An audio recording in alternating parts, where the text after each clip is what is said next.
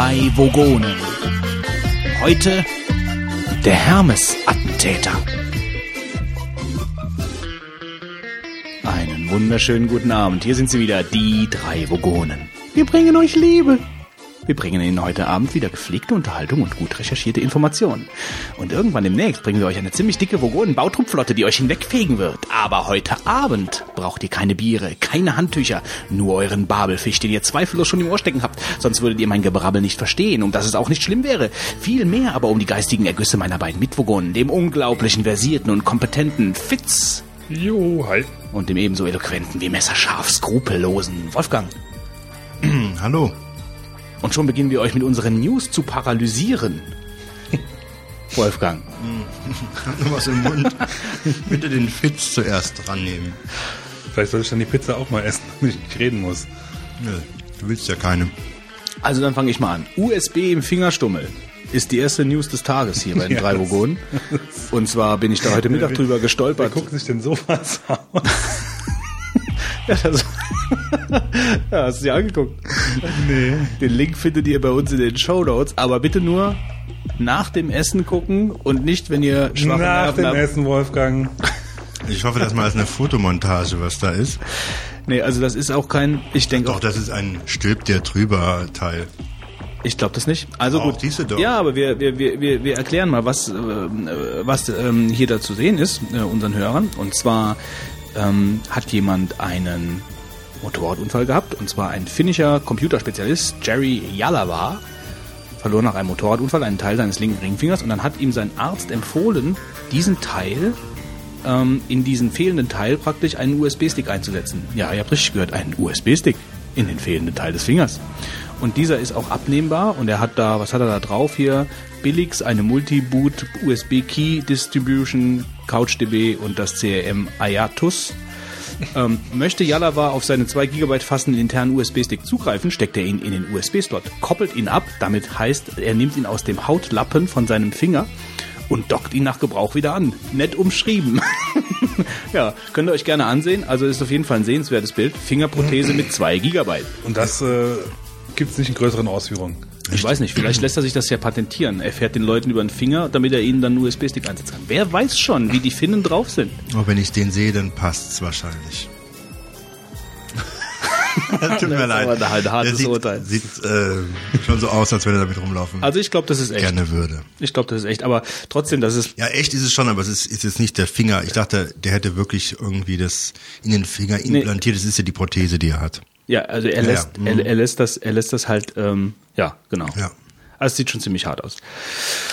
Gut, das war jetzt nur mal so am Rande eine Meldung von Pro Linux. Ein wir kleiner von dem einen, Opener. äh, Ein kleiner Opener, genau. Vom einen Verrückten zum nächsten Verrückten. Sehr gute Genau. Überleitung, Fitz. Ja, kommen wir zu einem ein etwas ernsteres Thema. Wir müssen jetzt ein bisschen runterschrauben hier. Ähm, wir kommen zum Amoklauf aus Wennenden. Winnenden. Hier steht Wennenden. War Ja, ich das? Winnenden ist aber auf jeden Fall Ja, richtig. Winnenden. Ähm, gut, ähm, trotzdem weiß jeder, wer gemeint ist. Ähm, ja, ziemliche Tragödie. Ähm, das ist ja in den Nachrichten schon entsprechend breitgetreten worden oder ähm, Darüber wollen wir eigentlich auch gar wollen nicht wir auch gar nicht sprechen. drüber sprechen. Doch, Vielleicht kommen wir zum nächsten Thema. ähm, der, der interessante Bezug, äh, den man natürlich ähm, als Computer oder Computerspiel, also Computernutzer oder Computerspieler schnell herstellt, ist natürlich die Frage, wie viele Stunden dauert es, bis der Amoklauf in Verbindung mit Counter-Strike gebracht wird? Hat auch jemand in Twitter, glaube ich, gefragt, äh, da habe ich diese tolle Frage und ähm, es hat diesmal dann doch, glaube ich, einen Tag gebraucht, bis man äh, den Bezug hergestellt hatte und hat natürlich auch eine installierte Version von Counter-Strike gefunden auf der Festplatte. Ja, und Far. Cry Far Cry 2 ist vorher noch Ja, ja, ja. etliche Stunden gespielt worden äh, am Abend zuvor und dann äh, hat man natürlich schnell wieder die übliche Killerspieldebatte Also eröffnet. Er, es war irgendwo geschrieben, er spielte vor dem Amoklauf, äh, erst spielte er Far Cry und dann begann er seinen Amoklauf, aber dass dazwischen halt noch der Schlaf war und das Aufstehen und das Vorbereiten und so. Also das, das ist also das ist ja eine, eine sehr wieder mal eine sehr trügerische irgendwelche Diskussionen. Und ich meine, alle da draußen denken, das haben wir ja eben, wir haben eben überlegt, ob wir überhaupt darüber sprechen sollen, weil ihr ja wahrscheinlich das alle Nicht sowieso hören könnt. erstmal das und aber auch ähnlich, ähnlich seht wie, ähm, wie wir auch, dass ähm, immer äh, im Endeffekt den, den Computerspielen die Schuld an irgendwelchen äh, tragischen ähm, äh, Existenzen gegeben wird, äh, die, die da meinen, sie müssen jetzt andere, andere Menschen umbringen. Ähm, aber es ist halt wirklich, das ist reiner Aktionismus, was da abläuft in den Medien. Also es ist wirklich reiner Aktionismus. Leute haben keine Ahnung. Dann äh, wird schnell mit der Killerspielkeule äh, geschwungen. Wobei man halt, wenn man das, wenn man die Diskussion ein bisschen differenzierter führen möchte, aber auch feststellen muss, dass es mittlerweile nicht mehr so schlimm ist. Also es, es melden sich mittlerweile wirklich so in Medien äh, auch ähm, differenzierte Meinungen, irgendwelche Medienforscher, die dann sagen, das ist Ja, Quatsch, die Diskussion so zu führen. und So. Also es ist zumindest mehr, mehr Stimmen dagegen als noch bei den ersten Amokläufen. Ich Ja. finde es halt trotzdem immer noch ganz schön hart, dass wenn Spiegel Online nach zwei Tagen schon oder nach einem Tag dann direkt diese, diese quasi diesen Headliner davon hatte, ja. Das Killerspiele äh, und das war das einzige Grund so ungefähr. Also, Also Spiegel Online hatte ich da irgendwie noch ein bisschen anders in Vermutung gehabt, aber oder, Spie- Spiegel Online war richtig hart. Also Da die haben dann, glaube ich, Kopf- eine Headline gebracht, äh, el elend lange auf dem auf dem Portal drauf, wo dann ähm, ganz klar die, äh, der Bezug da so, äh, ähm, sage ich mal, einfältig herge hergestellt wurde. Ich weiß nicht mehr, wie die wie die Headline war. Weißt du das noch? Ah, ja, klick mal hinten auf den Link mit der ersten im im Dings. Da ist er dran. Ähm, ja, also das war schon eigentlich, äh, hätte man von, Tat von Winden, Win- Winnenden. Amokläufer verbrachte Abend vor der Tat mit Killerspiel. das ist, das ist Bildzeitungsniveau. Ne? Das ist eigentlich drunter. ist- Ja, gut, ähm, klar. Aber das ist schon irgendwo. Es ist billige äh, Meinungsmache. ja, Einfach billige Meinungsmache. So Killerspiele und ihr müsst das jetzt verbieten. Jetzt kommt Seehofer mit seinem, ähm, was ich natürlich auch grundsätzlich, wenn ich es objektiv betrachte, gar nicht so, gar nicht so abwegig finde, dass man jetzt, äh, wenn man, wenn man Computerspiele eine USK-Freigabe gibt, dass man jetzt ähm, sagt, okay, sind sie sexuelle Gewalt verherrlichend oder Gewalt verherrlichend, äh, müssen die ab 18 eingestuft werden äh, und wie ist ihr Suchtpotenzial? Also dass man jetzt den das, Horizont Das hast, hast du doch eigentlich derzeit, dass die Killer, also dass Spiele halt ja entsprechend von der USK kla- klassifiziert werden und es halt auch Ja, Spiele gibt, die nur an Erwachsene zu verkaufen Ja, sind. natürlich, aber nur halt nach den Gesichtspunkten der Gewalt und nicht nach den Gesichtspunkten der der ähm, der süchtig machend. Ja, wie süchtig machend das ist ist wie ein anderer Spiel. Komplex. Das Problem dabei Genau, ist aber das soll darauf erweitert werden. Ja. wie, wie ermittelst du das am Anfang? Ich auch gerade sagen, ist ja sehr schwer, was süchtig Natürlich ist machen, das was sehr, nicht. ja, natürlich ist das sehr schwer.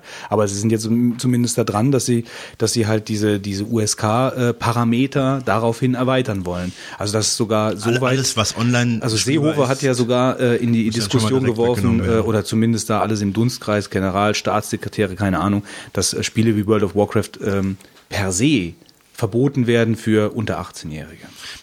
man muss mal so sagen, ähm, also ich finde das auch, wie gesagt, sehr äh, platt, die ganze Diskussion und auch nicht äh, differenziert.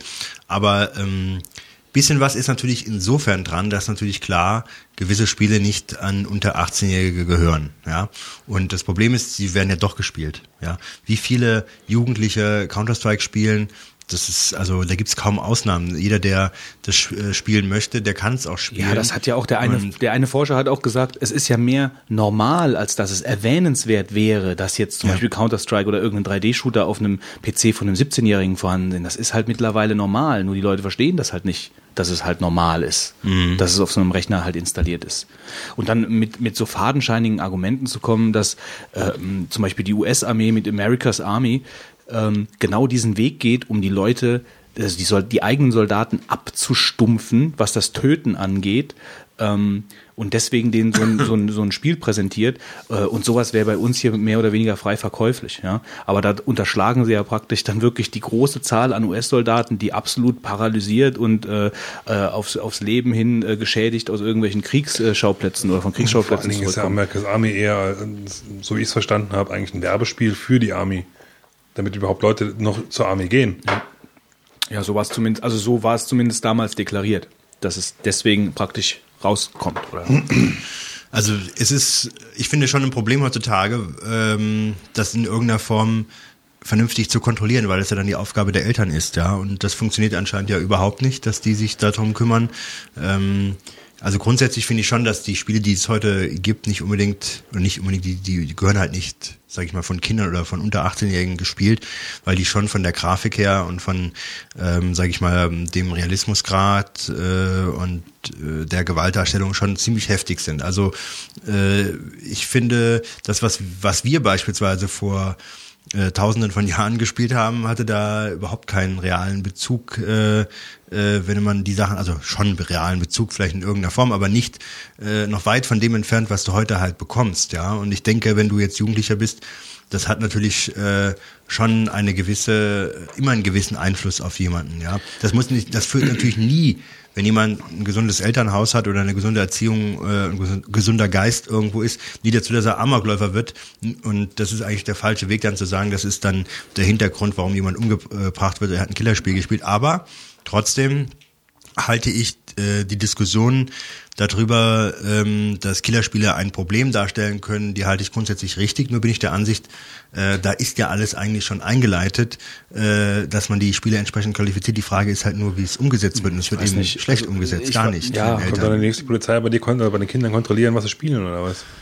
Ja, es ist aber ein Problem. Ich, ich denke, ähm, was macht man denn, also mit Zigaretten oder mit Alkohol ist es ja auch, äh, die stellen auch gewisse Gefahren dar.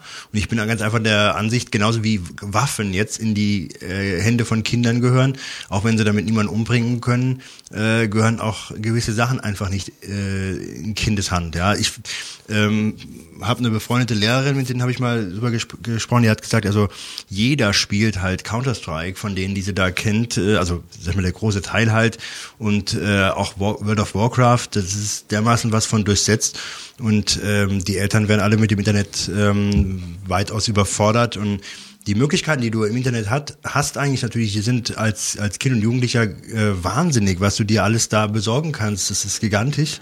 Ja, also ich denke halt Bereichen, auch, ne? also äh, ich finde, man, man müsste vor allen Dingen, also das ist ja auch überall, klingt ja überall an, du musst die Medienkompetenz stärken. Du musst die Medienkompetenz stärken von Lehrern, du musst die Medienkompetenz stärken von Eltern und du musst die Medienkompetenz der Kinder auch oder, oder der Jugendlichen stärken beziehungsweise in irgendeiner Weise leiten, ja, so wie halt mhm. Kinder äh, und Jugendliche in anderen Bereichen einfach noch nicht den Horizont eines Erwachsenen haben, haben sie das halt in dieser in dieser ganzen medialen in dieser medialen Vielfalt, die ihnen geboten wird, auch nicht. Das heißt, sie brauchen in irgendeiner Weise eine gewisse Anleitung und die Anleitung finden sie aber weder bei den Lehrern noch finden sie die bei den Eltern. Also sind sie da mehr oder weniger auf alleine auf sich alleine gestellt. Und das sehe ich eher das Problem als das Problem an. Die die Diskussion ist einfach total verlogen. Also man man sucht nach nach schnell nach einem Schuldigen oder irgendwie nach einem Schlagwort, was irgendwas, ähm, was, was praktisch den als Schuldiger, als Schuldiger herhalten muss. Das sind die Killerspiele. Anstatt übers Waffenrecht zu sprechen, wie viele äh, Waffen haben wir in Deutschland? Warum muss jemand 10 oder 15 oder 20 verschiedene Waffen dann auch noch ungesichert irgendwo rumliegen haben?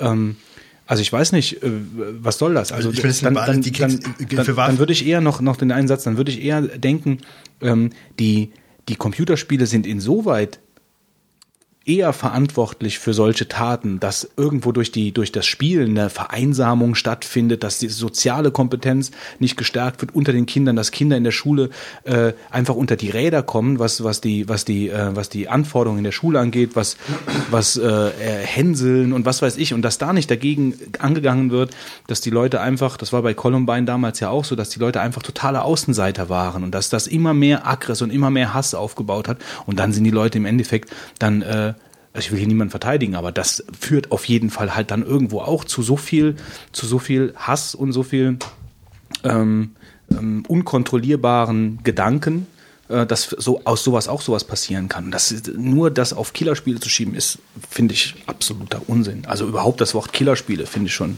ziemlich daneben.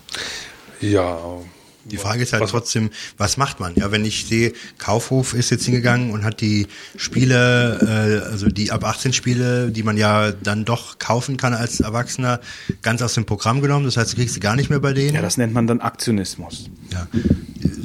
Das ist natürlich, äh, letztendlich bringt das ja gar, gar nichts, nichts. Äh, weil die Eltern, die sie da gekauft haben oder die Erwachsenen, das waren ja dann wirklich halt 18-Jährige.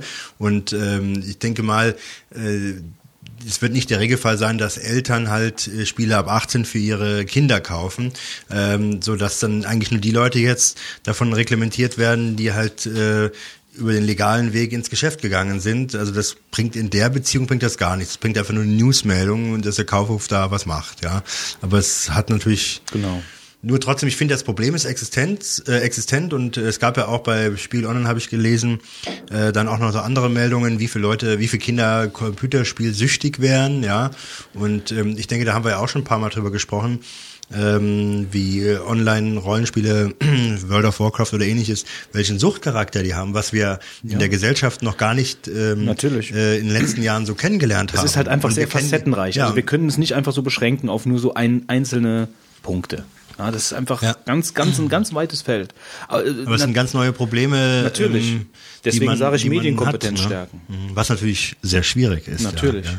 Das ist. Äh, Aber da muss das Geld eben ausgegeben werden, um die Leute, um die Lehrer halt zu schulen in den Bereichen äh, und, und die versuchen nach vorne zu bringen, was das halt angeht. Natürlich haben wir da ein riesiges Problem, also mit dem, mit dem Suchtpotenzial von Spielen. Ich, ich kenne das ja selber aus meinem Umfeld, dass Leute halt relativ stark äh, bei World of Warcraft unterwegs sind und halt auch viele, viele andere Dinge in meinen Augen vernachlässigen, ähm, was auch nicht mehr gesund ist. Ja, das hat das Gesunde mittlerweile überschritten. Und da merke ich ja selbst, wie ich, wie ich praktisch als, als gestandener Erwachsener ähm, an meine Grenzen stoße, wie ich denjenigen mir nahestehenden dann versuche da rauszubekommen. Das ist, das, da, da merke ich, da merke ich ja selbst, ähm, da ist fast professionelle Hilfe nötig.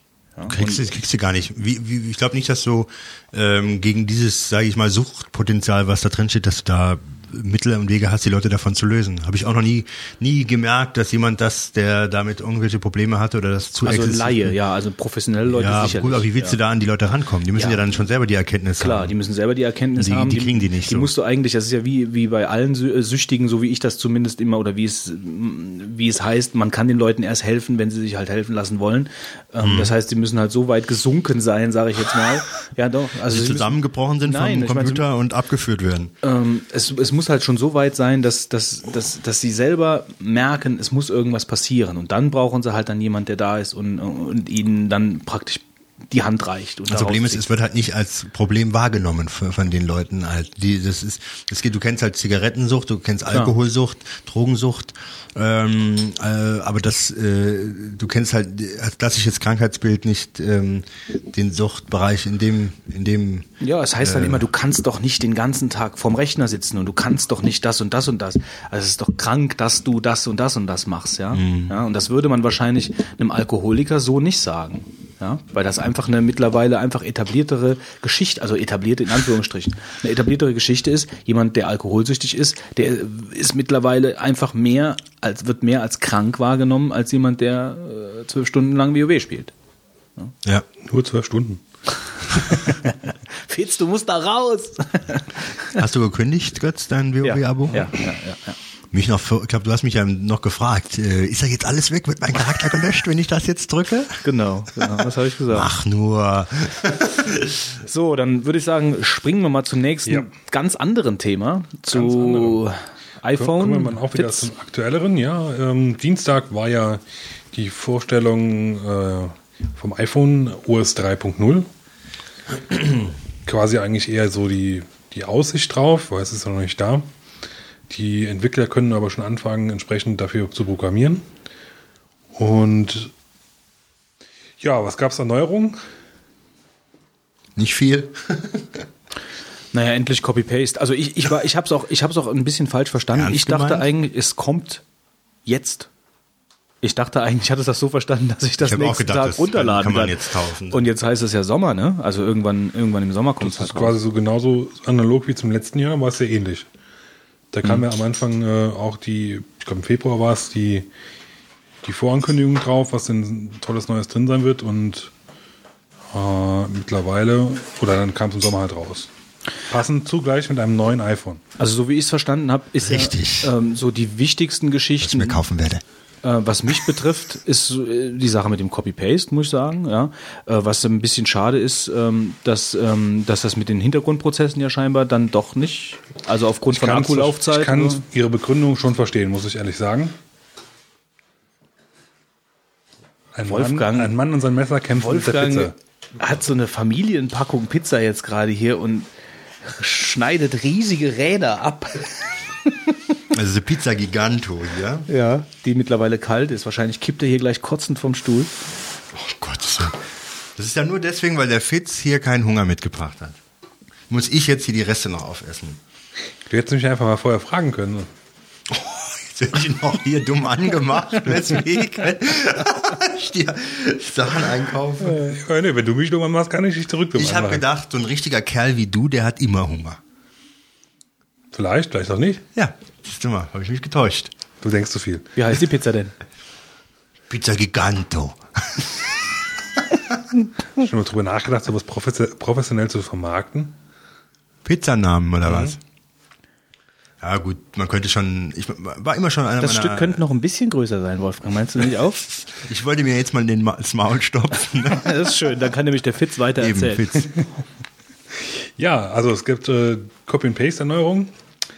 Ähm, ich muss sagen, ich hätte manchmal hätte ich es gewünscht, aber eigentlich habe ich es so stark gar nicht vermisst, muss ich ganz ehrlich sagen.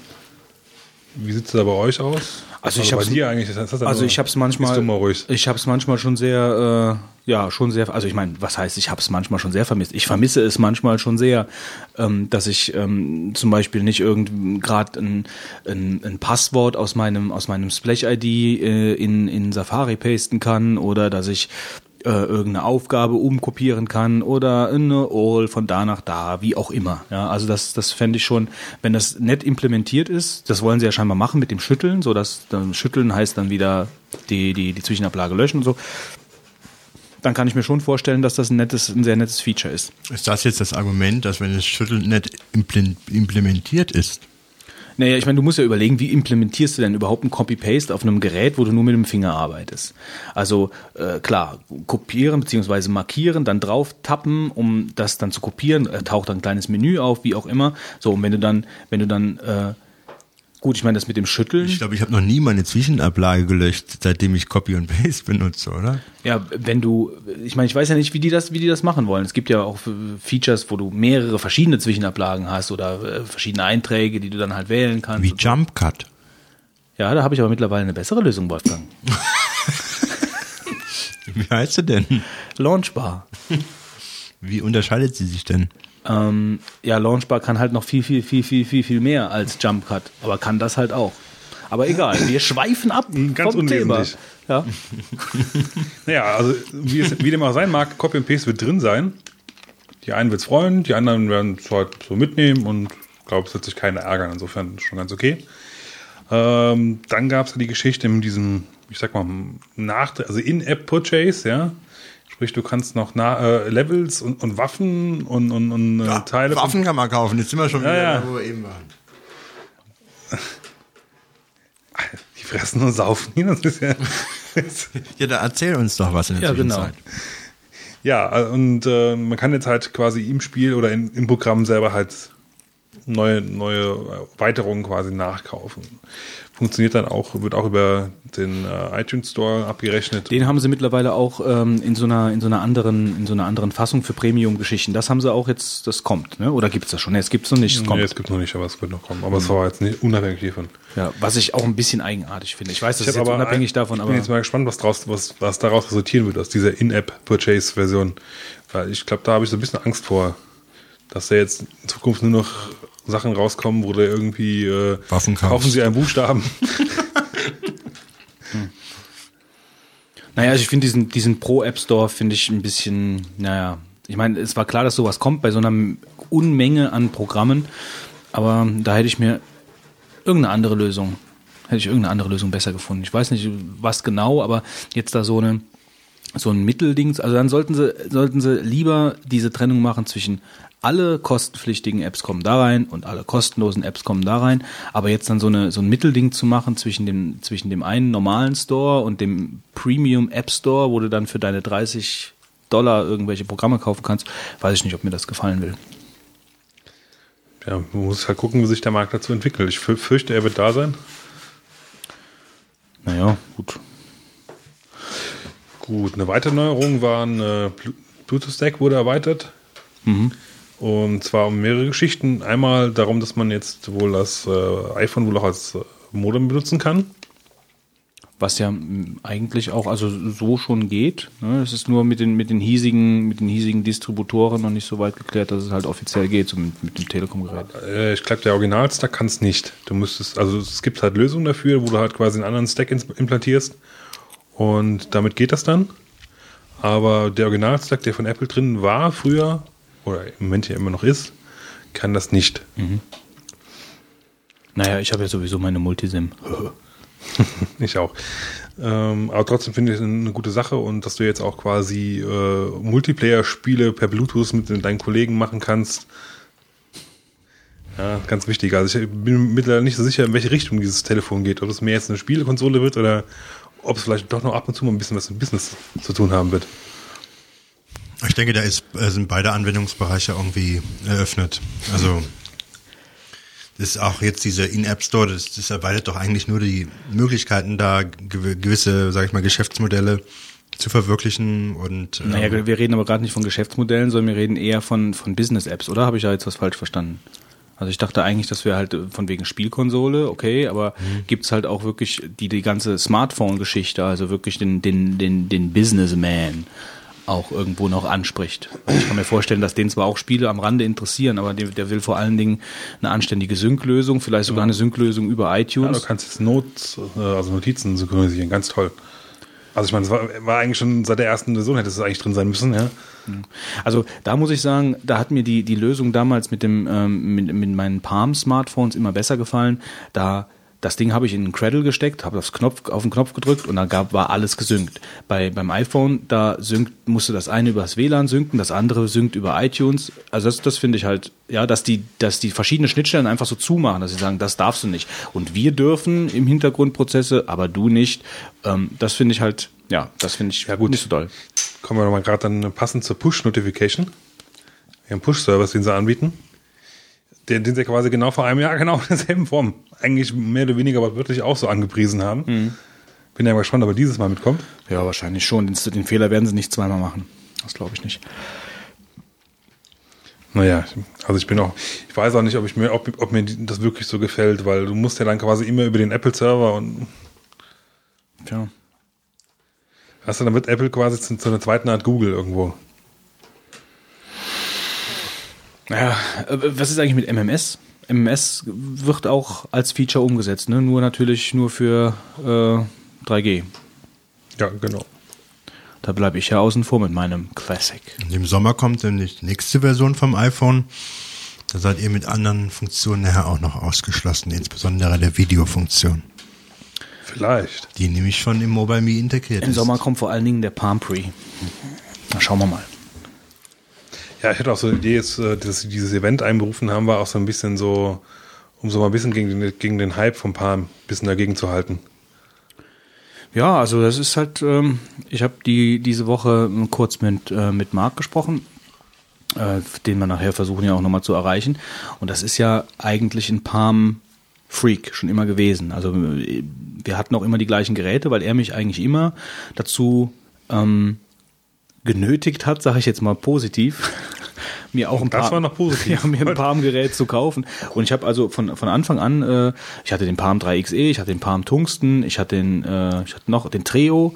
Ähm, Den du wieder verkauft hast. ja, ja, ich habe die alle wieder verkauft. Ja. Ja, und jetzt habe ich Das mittlerweile halt ein iPhone. Jetzt kommt der Palm Pre. Ähm, und der Marc erzählt uns, wenn wir nachher erreichen, auch ein bisschen über den Stand der Dinge beim Palm Pre. Ähm, natürlich differenziert. Also er ist zwar ein, ein eigentlich ein Palm-Fanboy, aber ähm, er wird da schon die richtigen Worte finden. Aber das wird auch für Apple, denke ich, ein Problem. Also zumindest mal so weit, dass es für uns gut sein kann, dass Apple Konkurrenz bekommt. Konkurrenz ist ja nie verkehrt, wobei ich schon ein bisschen den Eindruck habe, ähm, dass sich jetzt alles, äh, was auf den Markt kommt, doch etwas schwer tun wird immer gegen das iPhone, weil die schon mit vielen Sachen so einen Vorsprung haben und auch eine, sag ich mal, im Markt so stark drinstehen und auch was, was so Lifestyle-Produkt angeht und so weiter, da ist Palm, glaube ich, da wird es ganz schwer haben. Ähm, also ich kann mir vorstellen, dass der Palm Pre vor allen Dingen für ähm, BlackBerry-User interessant sein wird. Also das kann ich mir vorstellen, weil Palm auch einfach immer schon ein Businessgerät war. Und Was ich, deswegen war halt gerade eben diese, diese, Geschichte mit dem, mit dem, mit dem, mit der Spielkonsole und mit den, mit den Business-Anwendungen fürs iPhone, weil das, da sieht's wirklich mau aus. Ja, da sieht's wirklich mau aus.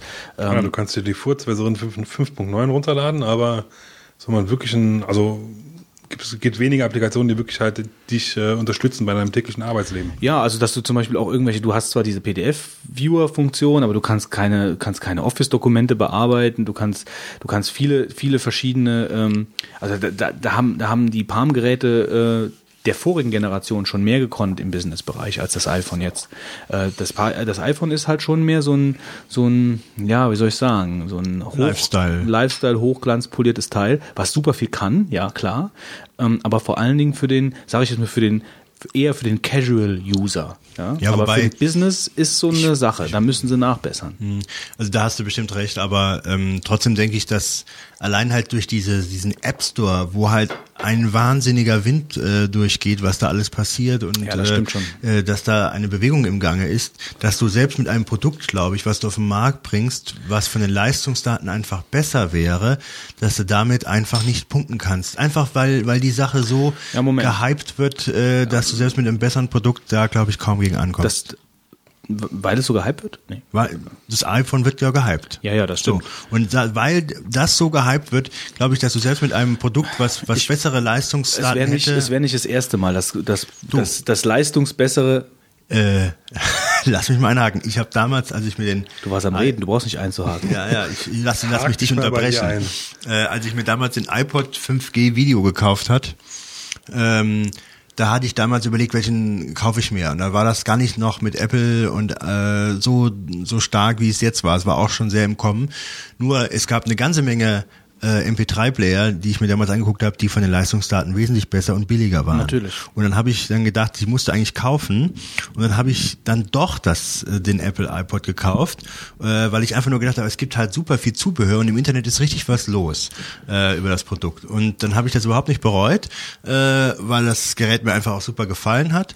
Und die anderen MP3-Player sind echt äh, nahezu vom Markt verschwunden, obwohl sie eigentlich zu dem Zeitpunkt besser waren. Ja. Naja gut, aber man darf den Markt nicht unterschätzen. Also ähm, es Klar. heißt nicht, dass unbedingt das gehypte Gerät gewinnt. Es heißt aber auf der anderen Seite auch nicht, dass das Gerät mit den besseren technischen Daten gewinnt. Das heißt es auch nicht. Das heißt es auch aber nicht. Aber Palm ist kein Neuling auf dem Gebiet. Und Palm hat, glaube ich, äh, weil die haben im Rücken am, die haben im Rücken am Riff gestanden. Ja, also die sind kurz davor gewesen, um praktisch hinten über runterzufallen. Ja, ähm, und die wissen ganz genau, äh, dass jetzt, dass sie jetzt ihre Chance nutzen müssen. Und das sind, das sind alte Hasen im, im Smartphone-Bereich. Punkt. Und man darf sie nicht unterschätzen. Also, also ich, ich habe mal abwarten, was da passiert. Dieses eine Video mal kurz überflogen gehabt, was wir irgendwann mal vorgestellt haben auf der, auf einer Konferenz. Und ich muss sagen, die Ideen teilweise, gut, mehr oder weniger teilweise kopiert, aber auf der anderen Seite waren noch ein paar, fand ich, sehr gute Ideen dabei, die sie hatten. Und ich lasse mich da auch gerne von überzeugen. Und ich finde ja konkurrenzbelegtes Geschäft kann auch nur gut sein für das iPhone Natürlich, im Endeffekt. Ja, ja. Weil vielleicht Apple dann auch ein bisschen mehr gezwungen wird, vielleicht auch ein bisschen was in die Richtung zu tun. Und es ist ja auch nicht so softwaremäßig, was es alles an Palm-Programmen gab, das geht auf keine, also das, das war ohne Ende. Also ja, aber da, deswegen damals, weil halt der Palm innen war und weil der halt damals schon eine Vorreiterstellung hatte und der ja. Markt ist ziemlich hart geworden. Aber wie gesagt, so diese Business-Geschichte und halt die ehemaligen Palm-Entwickler, ich meine, das ist ja, ich denke mal, der Markt, der erzählt dann nachher noch was. Vielleicht sollten wir es jetzt nicht so, ähm, weil das ausdiskutieren. Wir haben, wir haben den, wir haben den, äh, den Blog ja noch. Äh, das können wir uns, glaube ich. Also im Businessbereich ist ja der BlackBerry ziemlich verbreitet, ne? Das stimmt, wobei die mit dem Storm auch ein ziemlich, ziemliches Ding ins Klo gelegt haben. Ne? Also hm. kenne ich jetzt nicht im Detail, aber das kriege ich halt so mit, äh, wenn man sich fragt, was nutzen die Leute, dann fällt der Name halt ganz oft. Und das iPhone ist halt ähm, das Trendprodukt, was halt auch ziemlich in den Medien ist. Und alle anderen tun sich sehr schwer. So, zähl mir die 42 Sekunden an. 3, 2, 1. Wie ein Ubuntu-Entwickler bekannt gab, arbeitet er an einer Portierung von Google Chromium, der Open-Source-Grundlage des Chrome-Browsers für Linux. Apple hat I'm a Mac, Microsoft I'm a PC, Linux möchte We are Linux. Zu diesem Zweck hat die Linux Foundation im letzten Jahr einen Videowettbewerb gestartet. Wer wollte, konnte einen maximal 60 Sekunden langen Beitrag einreichen, der das freie Betriebssystem bewirbt. Bereits jetzt stehen alle eingereichten Beiträge auf der Website der Linux Foundation zur Verfügung. Insgesamt wurden 83 Videos eingereicht, aus denen die Jury am 8. April auf dem Linux Foundations Collaboration Summit in San Francisco das Siegervideo auswählen will. Für Blogs und kleine Firmen-Webseiten hat der schwedische Hersteller Voice Corporation heute eine neue Software veröffentlicht, die Texte von Webseiten in gesprochene Sprache umwandelt. Online-Inhalte werden mit Webreader nach Bedarf in Echtzeit in synthetische Sprache umgesetzt. Und Microsoft hat den Internet Explorer 8 heute zur Verfügung, zum Download gestellt. Tatarata. Mhm. Das war's. Was los, Witz? Habe ich das irgendwie verpasst? Hat Microsoft echt den, den, den äh, Internet Explorer heute? Ja. Ja, ich meine, ich habe mitgekriegt, dass sie behaupten, das wäre der schnellste Browser. Ja, Aber- der kommt, der ist heute rausgekommen. Ja, gut. Ähm, Wer probieren will, kann es gerne mal tun. Ich will es nicht sein. Und was, was auch ganz interessant ist, ähm, Ähm, diese Geschichte, ja? Ganz kurz, darf ich noch mal auf die äh, eine, auf diese Vorlesesoftware. Ja. Für welches Betriebssystem ist die denn rausgekommen? Ähm, das ist eine Web Webgeschichte. Ah, okay. Also das ist, ähm, wir können auch mal gerade, ich dachte sowieso, dass man das vielleicht mal irgendwie vorführen kann, weil ich habe mir das vorhin mal kurz angeguckt und das fand ich ziemlich gut. Also die ist für Blogs und für so kleinere Webseiten ist das auch kostenlos werbefinanziert. Ähm, und die Techniker Krankenkasse hat das scheinbar auf einer Webseite halt umgesetzt und ähm, ich lasse jetzt jetzt einfach mal kurz hier spielen, weil die Qualität fand ich beachtlich. Moment. Gerade finden. Spannend. Trommelwirbel. Moment, Moment, Moment. Ich bin ja schon. Du bist so Äh, langsam, Götz. also das ist jetzt noch nicht ähm, die Vorlesefunktion. Weißt du was? Das nächste schreiben wir einfach Texte und lass nicht vorlesen.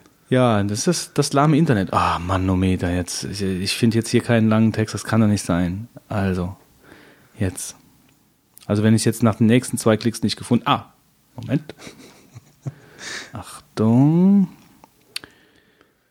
Ich zähle mit. Er war lädt einer. noch. Ja, nee, er lädt noch. Er lädt noch. Er lädt noch. Ja, er lädt noch. Okay. Er lädt Achtung. noch. Gut versichert in der Ausbildung. Mit Beginn der Ausbildung müssen Sie sich zum ersten Mal selbst versichern, da die Familienversicherung über Ihre Eltern mit dem Berufsstand endet. Deshalb brauchen Sie eine eigene Krankenversicherung. Wahl der Krankenversicherung. Als Auszubildender können Sie sich in der Regel Ihre Krankenkasse selbst aussuchen. Dafür gibt es jedoch Also ich finde es überraschend gut. Also das hört sich ja im ersten Moment eigentlich so an, als ob es aufgesprochen wäre. Man dann bei Satzübergängen und bei der Betonung merkt man es dann halt. Gut, äh, gab es aber vorher auch schon Lösungen für einen Rechner. Ja, ja, also ich hatte mal te teilweise hier mal testweise eine Probeinstallation gehabt von, so. Ja. Äh, ich weiß gar nicht, was es war. Für für einen Mac war das auch. Das war auch überraschend gut, weil ich bin damals zufällig irgendwie auf die Idee gekommen, quasi was ähnliches zu machen, aber allerdings mit Automator, dass du dir halt Webseiten vorliest halt. Und dir quasi einen eigenen Pod, also einen MP3-File machst, was du dann quasi mitnehmen könntest Ja, ja, auf eine Reise und äh, oder ja, und du kannst dir die Sachen dann anhören. Oder morgens im Zug oder so, wenn du halt kein Internet hast. Hat leider, ist daran gescheitert, dass halt äh, die Stimmen für Deutsch damals nicht so der Bringer waren. Hm. Also ich meine, war ähnlich und Heise hat ja sowas auch schon im Angebot so- gehabt. ja, ne? ja. Aber das hier ist ja jetzt im praktischen Dienst, den du selbst für deine Webseite halt nutzen kannst. Ja, du kannst halt äh, deiner Webseite, du kannst dich da anmelden und kannst dann deine Inhalte auf deiner Webseite äh, vorlesen lassen. Ja, also das ist eigentlich schon, dass wen das interessiert, der soll sich das auf jeden Fall mal machen. Naja, gut. Bei den Vogonen, also da das noch mit Babelfisch zu koppeln, das wird ein bisschen schwierig. Aber so ein ganz interessanter Dienst, vor allen Dingen, weil er kostenlos und werbefinanziert ist für kleinere, für kleinere Blogs und für private Webseiten, kann man sich das auf jeden Fall mal Ich angucken. denke, das ist eigentlich eine ziemlich gute Geschichte für Leute, die äh, ein bisschen sehbehindert sind. ja, natürlich. Das ist Bisschen sehbehindert. Dafür ist ja hier auch die, ähm, wahrscheinlich dann die Technikerkrankenkasse gerade halt ähm, einer der, die das halt direkt eingesetzt haben. Gut, dann würde ich sagen, kommen wir zum Deep Thought dieser Woche. Ähm, und zwar habe Götz, du hast viel nachgedacht. ich habe mal nachgedacht darüber, ähm, dass man ja eigentlich Was mal kann man denn für ein langweiliges Thema spannend Genau. Ich muss den Fitz in der Langeweile noch toppen, deswegen muss ich mal ganz in mich reingehen und muss mal Weil überlegen. ich muss den Fitz in, Schu- in Schutz nehmen. Schon wieder habe ich auf eine Fitzsche Empfehlung äh, einen neuen Dienst in Anspruch genommen. Ich habe also jetzt Spotify auch. Mhm. Ich mache das nicht. Ich bezahle keine 10 Euro im Monat dafür. Dafür nutze, würde ich zu wenig nutzen. Ich habe das mal durch den Kopf gehen lassen. Interessanter Dienst, ja. Das Schöne ist halt, äh, ich habe es jetzt mal genutzt, weil ich habe auch ein bisschen, ich habe hab mir gedacht, hm, äh, das Problem ist, äh, ich war mir nicht sicher, ob da wirklich das zu finden ist, was ich finden will. Ne? Und jetzt habe ich halt das mal zwei Wochen jetzt genutzt ungefähr und es ist wirklich 80, 90 Prozent der Sachen sind da, die ich finden will. Und ähm, das Schöne ist, du hast halt auch aus deiner, sage ich mal, ganzen Lebenszeit so verschiedene Songs und so, die du nochmal gerne hören willst und du hast es direkt da.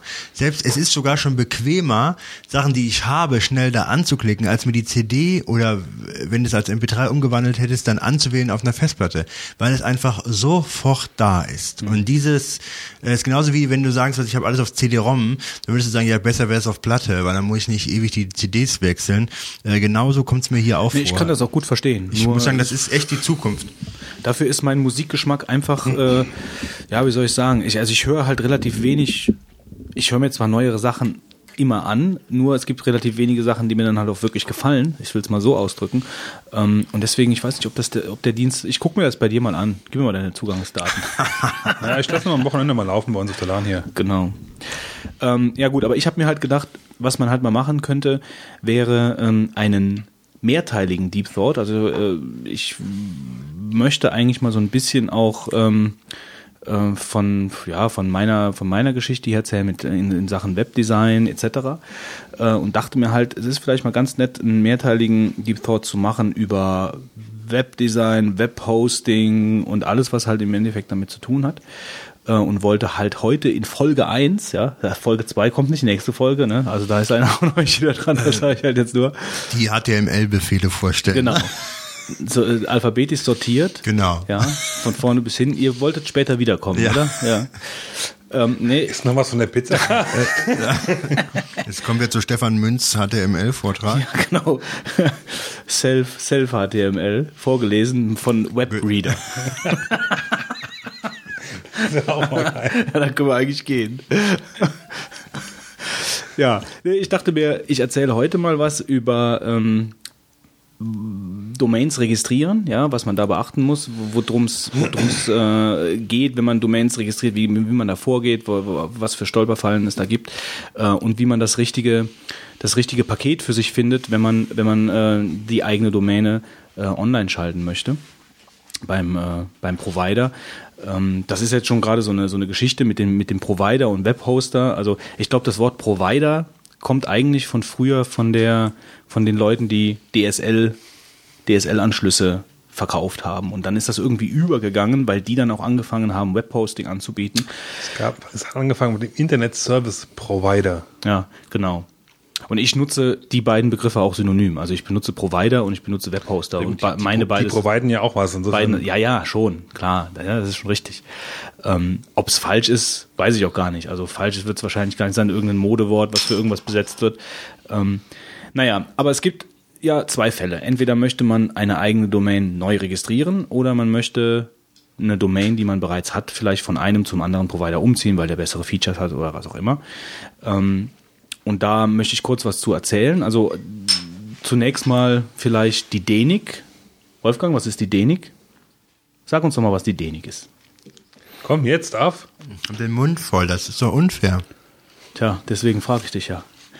Die Abkürzung habe ich nicht im Kopf, aber es ist die Zentralstelle für die Vergabe der DE-Domains, ne? Und was ist denn überhaupt die DE-Domain? Wie, wie benenne mir Top-Level-Domain. die Top-Level-Domain. Also eine Top-Level-Domain ist praktisch alles, was mit mit ähm, Punkt. Wird das jetzt hier so weiter in dem Frage- und Ja, genau, Antwortspiel laufen? genau Das so- so Ich überlege schon, abgemacht. ich bewerte das und überlege mir schon, welche Note du am Ende kriegst. Sonst schlaft ihr mir hier ein. Also .de, .com, .org, .info. .net, .irgendwas. Das sind halt Top-Level-Domains. In Deutschland gibt es mittlerweile 12 Millionen Adressen. Wir sind auf Platz 3 in der Welt. Platz 1 ist Fitz. Ich vermute mal, komm. Platz 2 ist Wolfgang. Das ist eine gute Frage. Wahrscheinlich nett. Komm, komm, komm, komm, du schaffst es. .cn für Kanada? China. Hä? Mhm. Na ja, CN gut, ist- die haben, Ist, Kanada dürfte CA sein, vermute ich mal. Und äh, Stimmt, hast recht. Deutschland ist Hast du recht. Platz Stimmt, Nummer drei. Ich glaube, ähm, äh, com sind mittlerweile 77 Millionen registrierte Domains. Und wir haben 12 Millionen und die, die Chinesen sind gerade so vor uns. Ähm, Sperren die eh doch Komm, wieder. kriegen wir noch. bei der DENIC, also die DENIC ist halt wie gesagt wieder die, die, ähm, die äh, Vergabe für die Deutschen, also für die DE-Domains. Äh, hier kann man zum Beispiel unter denic.de kann man checken und auf welchen Namen irgendeine DE-Domain eingetragen ist. Äh, ob eine Domain frei ist, dazu nutzt man am besten immer die äh, einen Webhoster. Was ist ein Webhoster? Also ein Webhoster ist, ist ein Unternehmen, äh, was meistens äh, auch Mitglied der DENIC ist und die ähm, den Kunden Webspace zur Verfügung stellen, wo sie praktisch ihre Domain hinterlegen können im Internet. Ähm, jederzeit abrufbar. Sie stellen quasi die Hardware zur Verfügung. Und die Betriebssystem, Konfiguration und Alles. Also praktisch, die, die, die, die machen einem das Bett dafür, dass man seine Webseite ins Netz legen kann. Ähm, davon gibt es mittlerweile auch eine unüberschaubare Zahl. Ja, also ähm, sehr viele Anbieter im Netz, die, die äh, um die Gunst der Kunden buhlen. Ähm, da muss man auch sagen, also meine eigene Erfahrung zeigt mir, dass äh, es bei weitem nicht immer so ist, dass man nur bei den etablierten Großen die Leistung findet. Ja, also ich bei mir im Job, ähm, also ich brauche vor allen Dingen Service. Das ist mir ganz wichtig. Ich brauche einen guten Service äh, und ich werde hier auch jetzt nicht einzelne hervorstellen und äh, ja, das, Wart dich. Ah, da da, wir eine Runde Bashing dich. hier. Nee, da muss sich, da muss sich jeder selbst ein, ein, ein Bild machen. Das kann man zum Beispiel auf der Seite Webhost List. Da wird ähm, Der Service bewertet? Da wird Service bewertet, da wird alles bewertet auf der Postliste. Also da, da gibt's halt einfach, das ist halt, denke ich mal, ein äh, mehr oder weniger unabhängige äh, Geschichte, wo äh, Webhoster äh, bewertet werden von Kunden. Ähm, gute Erfahrung, schlechte Erfahrung, wie auch immer. Es ist halt eins der eins der Instanz, eine der Instanzen, wo man sich halt ein Bild machen kann, zu welchem Webhoster man geht, welchem Webhoster man vertraut. Und es gibt ja wirklich eine, eine Vielzahl.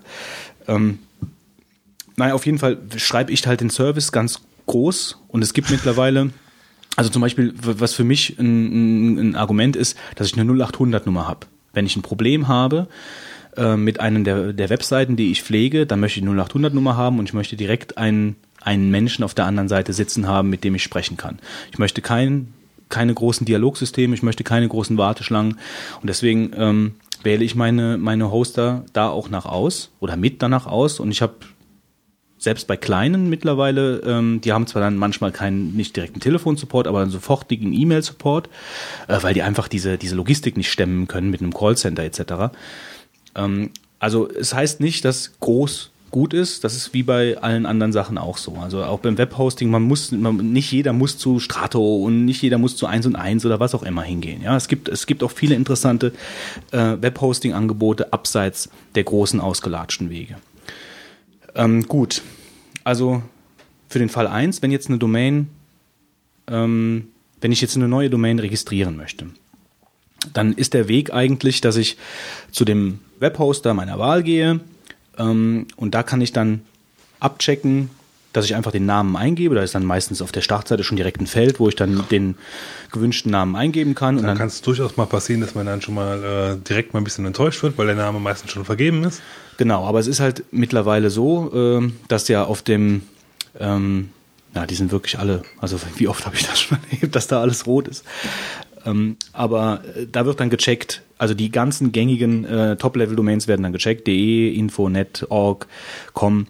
Ähm, und die, die frei sind, werden einem dann eben angezeigt und dann kann man auch direkt weiter zum Bestellvorgang etc. Äh, gehen. Auf jeden Fall ist das der erste Schritt, dass man zum, zum, ähm, zu seinem Webhoster geht und dann checkt, ist die noch da. Man sollte darauf achten, dass der Webhoster DENIC-Mitglied ist, weil sonst hat man wieder mit Zwischenhändlern und so zu tun. Also man sollte einfach auf der DENIC-Seite, das verlinken wir auch in den Shownotes, äh, nachschauen, ist mein, ähm, mein Webhoster DENIC-Mitglied. Ähm, dabei sollte man achten, dass nicht alle Namen, also wie zum Beispiel All-Inclusive, ähm, steht nicht als All-Inclusive bei der DENIC, sondern das ist halt neue Medien äh, Münich. Da muss man also vorher genau aufpassen, dass man jetzt nicht äh, All-Inclusive wirbt auf der Seite, dass sie DENIC-Mitglied sind, sind aber gar nicht. Doch, sind sie. Sie stehen halt nur unter einem anderen Namen, zwar unter, unter der offiziellen äh, Unternehmens, äh, unter dem offiziellen Unternehmensnamen, ja. Äh, darauf muss man dann halt ein bisschen achten, aber man sollte halt schon darauf achten, dass man bei einem Webhoster ist, der DENIC-Mitglied ist. Ähm, Ja, nochmal eine Frage, also man kann DENIC Mitglied sein oder man kann nicht sein, oder wie? Ganz genau. Also wenn man, de, wenn man kein DENIC-Mitglied ist, dann läuft diese ganze Geschichte über irgendwelche Zwischenhändler. Ein Zwischenhändler verkauft dir dann halt die Domain, kauft die dann wiederum bei jemand anderem, der DENIC-Mitglied ist. Das wird dann für dich teurer im Endeffekt. Ja, oder es kann halt einfach zu Problemen Aber warum, nachher warum kommen. würde man als Webhost, weißt du das zufällig, warum man kein Web DENIC-Mitglied sein könnte? Weil man kostet das Geld wahrscheinlich. Ich könnte mir vorstellen, dass das Geld kostet, ja. dann, dann müssten die ja eigentlich billigere Preise anbieten können, die nicht DENIC-Mitglied sind, oder? Ja, das ist ja vielleicht dann auch der Grund dafür, dass sie das machen. Also ich meine, das, Ja. das ist dann, aber das kann halt sich halt dann irgendwo zur Krux entwickeln. Ja. Ähm, ja, wenn man sich also jetzt mm, für eine Domain entschieden hat, ähm, dann kann man, dann muss man halt das, das jeweilige Paket sich dann äh, auswählen. Das haben wahrscheinlich die meisten auch schon gesehen. Es gibt Visitenkarte, wo man dann halt einfach nur irgendeinen statischen Content hinterlegen kann, mit Mail, ohne Mail, mit Traffic Flatrate, wie auch immer. Ähm, dazu komme ich auch später noch. Ähm, also zu den ganzen Tarifen, weil jetzt geben wir jetzt erstmal einfach nur diesen, diesen Fall durch, dass ich registriere. Ähm, also die bieten mittlerweile Pakete für jeden Geschmack und jeden Geldbeutel. Ähm, aber normalerweise nimmt man halt so ein Normalsterblicher, nimmt für seine Webpräsenz ein normales Webhosting-Paket, also keinen dedizierten Server und so. Aber das, wie gesagt, da erzähle ich später noch zu. In Teil 28. Man, nee, heute. man sollte halt bei dem, äh, man wird halt meist für ein Jahr dann auch gebunden. Ähm, das liegt daran, also man muss das auch meistens vorauszahlen für, das eine Jahr, weil der, ähm, der Vertrag zwischen dem Webhoster und der DENIC auch über ein Jahr läuft. Die müssen also auf jeden Fall, der Webhoster muss bei der DENIC auf jeden Fall für ein Jahr bezahlen ähm, und deswegen wird das meistens dann direkt weitergeleitet an den, an den jeweiligen Kunden.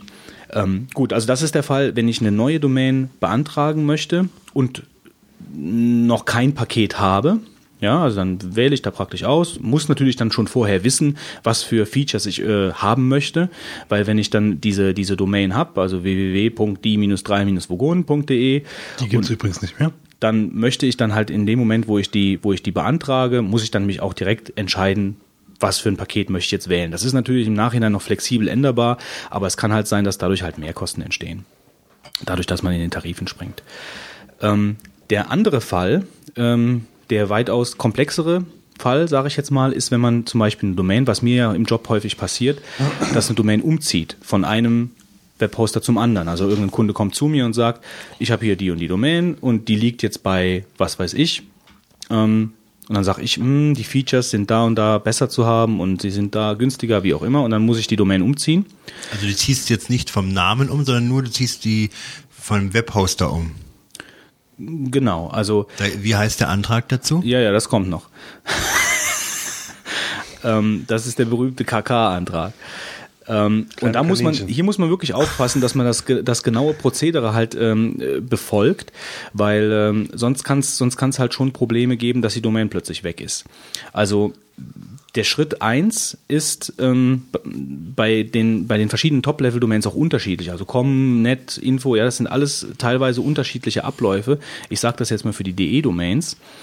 Ähm, Läuft es halt so ab, man muss zuerst, der erste Schritt ist, bei dem derzeitigen Provider die Domain zu kündigen. Aber hier ist schon ein ganz großer Punkt. Also kündigen heißt nicht kündigen.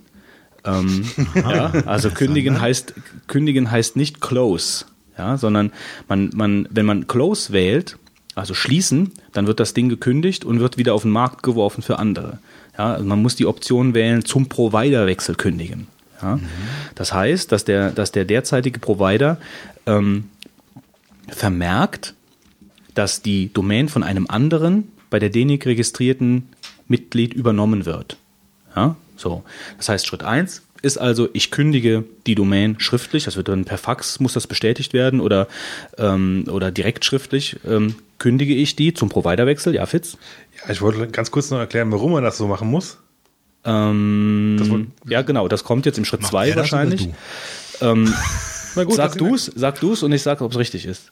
Und zwar ähm, die Domains sind so eine Art Locked-Status. Das heißt, wenn das kennt er, sonst könnte ja jeder kommen und, und Domains äh, irgendwie um, umziehen lassen. Und deswegen würde gerne der Provider oder musst du dem Provider halt vorher sagen, dass er in nächster Zeit damit zu erwarten hat, dass da jetzt ein, äh, ein KK-Antrag reinkommt und die Domain umgezieht werden darf, um, umgezogen werden darf.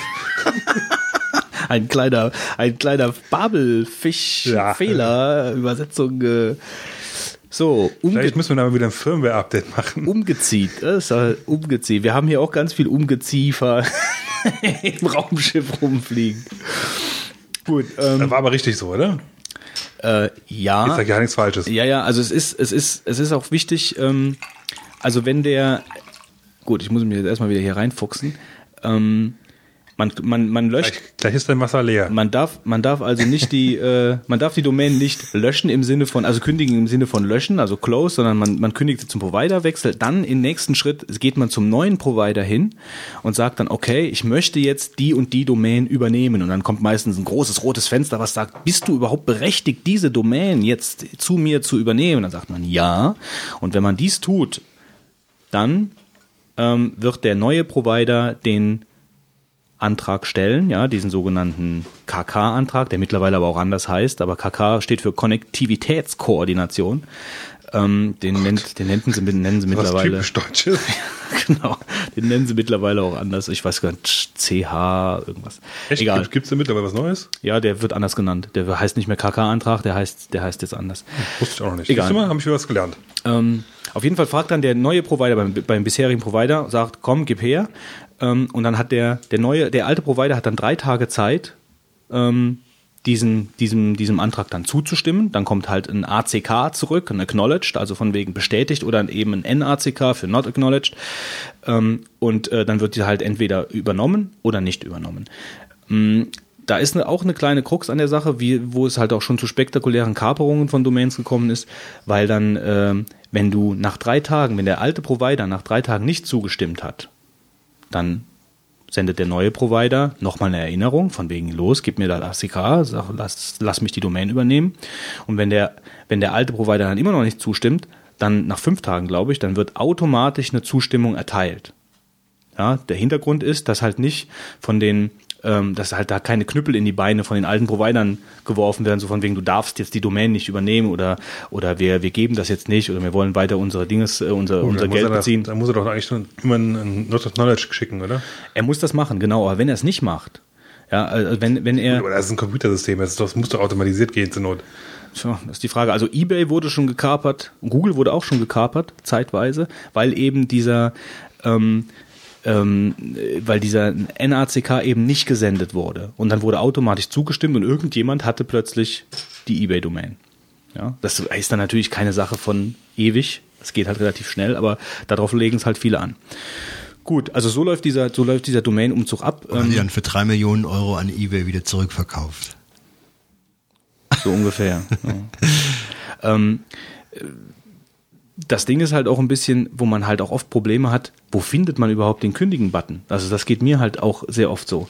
Also das, das ist bei manchen, bei manchen Webhostern ist das eine Katastrophe, überhaupt zu finden, wo kündige ich denn überhaupt? Manche, manche Provider haben ein eigenes Kundenmenü nur dafür, glaube, ich weiß, welchen Provider du meinst. Ich hätte da auch mal eine Domain. Die Und haben- ich habe gesagt, was Schlimmeres kannst du doch eigentlich du bist, Kunden gar nicht du bist zumuten. in dem Kundenmenü drin, wo du alles einstellen kannst. Deine Mails, dein Webspace, alles. Du kannst alles da einstellen, aber du kannst da nicht kündigen. Für das Kündigen hast du ein eigenes Kundenmenü. Das musst du unter einem ganz anderen Namen aufrufen. Ja? Also das ist halt absolut kundenfeindlich. Und wenn ich sowas mal erlebe, gehe ich auch nie wieder dahin. Also ähm, ja, aber ich glaube, ich kenne diesen Provider. Ich, äh, ja, aber das macht also das, Kommt ja aus Berlin. Kündigen, kündigen machen sie das ist es, der Montabauer, oder? kündigen machen sie es machen sie es eigentlich nicht leicht. Gut, also kommen wir, kommen wir weiter. Also das hier ist jetzt hier von wegen Registrierung, entweder, entweder Neuregistrierung oder Umzug. Wenn man sich dann ähm, also entschieden hat für einen von den beiden Wegen, ähm, braucht man, muss man also eigentlich wissen, ähm, was brauche ich denn überhaupt ähm, für, für Features. Ähm, da müsste ich vielleicht jetzt gerade noch dazu sagen, ähm, man hat halt die Möglichkeit, also bei der Domain Factory ist das zum Beispiel so, da, weil da bin ich, habe ich halt häufiger schon mal Domains auch äh, geordert. Äh, wenn man jetzt einen Account erstellen möchte, ohne dass man eigentlich schon eine Domain buchen möchte, ja, also wenn man sagt, okay, ich möchte mir jetzt erstmal meinen Account erstellen, weil bis ich den, die Domain umziehe oder bis ich die Domain registriere, dauert noch ein bisschen, dann kann man bei denen so eine, so eine Art temporäre Domain halt ordern. Das ist dann irgendwas name.domainfactory-kunde.de oder sowas. Und dann hat man halt die Domain und dann kann man sich schon mal einen Account erstellen und kann dann später diesen Account um Domains oder, oder andere Sachen halt erweitern. Ja, das sollte man vielleicht hier noch der, der, der Vollständigkeit halber ähm, erwähnen. Äh, Webhosting bedeutet in der Regel Shared Hosting. Ähm, das heißt, ähm, dass, dass viele Domains verschiedener Kunden ähm, sich einen Server teilen. Ja, also ein Kunde, Kunde bekommt äh, sein eigenes Home-Verzeichnis auf diesem Server, äh, unterschiedliche Zugriffsmöglichkeiten, FTP, SSH äh, und kann sich dann da halt austoben. Da gibt's also beim Shared Hosting ähm, muss man als Kunde keinen relevanten administrativen Aufgaben nachgehen. Also man muss nicht äh, den Apache äh, updaten, man muss sich nicht um die Sicherheit kümmern. Ähm, muss man nicht. Beim Shared Hosting nicht. Also ich meine, muss ich nicht. Er muss auf anderen Leveln halt um sich um die Sicherheit kümmern, aber generell ist diese Aussage falsch. Also generell ähm, musst du Du dich. musst dich nicht bei Software-Updates kümmern, ja. Also ich muss bei Shared Hosting Angeboten, wenn ich einfach nur mein Kundenmenü habe und einfach meine Webseite hochlade, muss ich mich vielleicht um die Sicherheit meiner Webseite kümmern. Ich muss mich um die Sicherheit meines Content Management Systems kümmern. Aber ich muss mich nicht Ja, um den ja Apache. Ja, ja, gut. Aber ich muss mich halt nicht um den, um die serverrelevanten Geschichten, das habe ich ja genannt. Also keine serverrelevanten administrativen Aufgaben. Die also ich muss vorher genannt, aber gut. Linux, Apache, Sicherheit muss ich mich nicht drum kümmern. Genau das habe ich gesagt. Also das ist halt im Endeffekt das, äh, die Linux-Distribution oder Microsoft Server oder was auch immer, das, was unten drunter liegt, um die Sicherheit musst du dich nicht kümmern. Du musst ja keine Updates einspielen oder sonst. Das macht der Hoster für dich. Das macht der, der das macht der Webhoster für dich. Ähm, auch Backup, aber da komme ich auch später zu. Ähm, das ist natürlich teilweise, äh, lassen die sich das dann auch ganz gut bezahlen, wenn man dann zum Beispiel einen Cronjob haben möchte, das kläre ich jetzt nicht, was das ist, oder eine MySQL-Datenbank äh, oder noch eine MySQL-Datenbank, das las lassen die sich dann halt auch gerne extra mal bezahlen. Was man normalerweise bei einem dedizierten Server äh, nicht bräuchte, weil da hat man ja alles. Ähm, aber zu den Nachteilen komme ich da auch noch. Ähm, das Problem beim Shared Hosting ist halt eben, dass man die Performance des Servers mit anderen teilt. Es gibt also begrenzte Skriptlaufzeiten, zum Beispiel, wenn man ein Bild uploaden möchte in seinen Blog ähm, und das Bild ist ein bisschen zu groß, dann äh, und die Skriptlaufzeit ist begrenzt, dann plötzlich bricht der Bildupload ab und das Bild kommt halt nicht ins Blog. Ja, das ist halt ein bisschen problematisch. Ähm, da gibt's halt keine, da gibt's halt eine ganz begrenzte Skriptlaufzeit, die läuft dann so und so viele Sekunden und wenn das Skript bis dahin nicht beendet wurde, dann wird's abgebrochen. Die Performance-Schwankungen hängen natürlich dann auch stark davon ab, welche Art von weiteren Webpräsenzen auf dem gleichen Server dann halt liegen. Ähm, und wie viele Zugriffe zu welcher, welcher Uhrzeit, ob es dynamische Präsen Präsenzen sind oder statische Präsenzen, äh, ob viele Datenbankzugriffe sind oder ob viele, äh, viele große Downloads getätigt werden, wie zum Beispiel bei Podcast oder sonstigen oder bei Video, Video-Sharing. Ähm, hängt also davon ab, wie stark da die Performance von der eigenen Webpräsenz abgeknapst wird, weil eben andere äh, konkurrierende äh, Webpräsenzen auf dem gleichen Server liegen. Mm, Wem dieses Shared Hosting nicht reicht, kann sich meistens beim gleichen Provider einen dedizierten Server mieten, der dann ganz alleine für die eigene Webpräsenz da ist. Gelfitz, sowas hast du. Sowas haben wir, ja. Ja gut, für unsere, ja. Also da gibt es auch eine Zwischenstation. Du kannst dir einen virtuellen Server Genau. mieten. Da komme ich noch zu. Aber erzähl ruhig. Erzähl Du ruhig. kommst noch zu allem, habe ich das Gefühl. Aber also wir- hast du, du hast einen Root-Server. Ich habe einen äh, dedizierten Root-Server. Ja. Gut, dann erzähl du mal was zum Root-Server. Dann spare ich mir das. ja, also die sind generell logischerweise etwas teurer, weil man natürlich exklusiv auf diesem Rechner Zugriff Was hat. bezahlen wir? Willst du das wirklich wissen? Ja. 59 Euro im Monat. Mhm. Ist nicht der kleinste, aber auch nicht der größte. Also ein gutes Mittel. Also ich meine, das ist, da, da liegt auch die Vogonen, aber da liegen ja wahrscheinlich auch noch. Da liegen noch ein paar andere Domains. Liegen nur die Vogonen. Und gleich sagt er ja Kohle. oder Spenden oder so. Nee, nee, ja, schon okay. Aber ähm, Kaufst einfach noch ein paar Zitruspressen über Amazon, dann stimmt das fünf Fix. ja, ich fand es sehr interessant, dass man über unsere, über unsere Homepage Zitruspressen kauft. Aber äh, derjenige, der es gekauft hat, vielen Dank die Leute dafür. sind halt total paralysiert, die uns zuhören irgendwie. total harte Typen irgendwie, die halt den ganzen Tag nur durchs Internet shoppen und, und Zitruspressen kaufen. Das können Sie ja gerne tun, wenn ihr vorher bei uns über den Amazon-Link geht, dann könnt ihr alles in der Welt kaufen. Genau. Das ist mir sowas dann egal. Genau. Ja, der Root-Server. 59 Euro, die gibt's natürlich billiger. Äh, und auch teurer. Und das kommt natürlich auch immer darauf an, was drin ist. Ja, ähm, das Ganze, also es, man kann halt generell sagen, erstmal beim Server selber ist halt, äh, gibt es da verschiedene Prozesse und äh, RAM-Varianten. Installieren kann man ja quasi eh alles, sofern man halt äh, Linux benutzt, ja.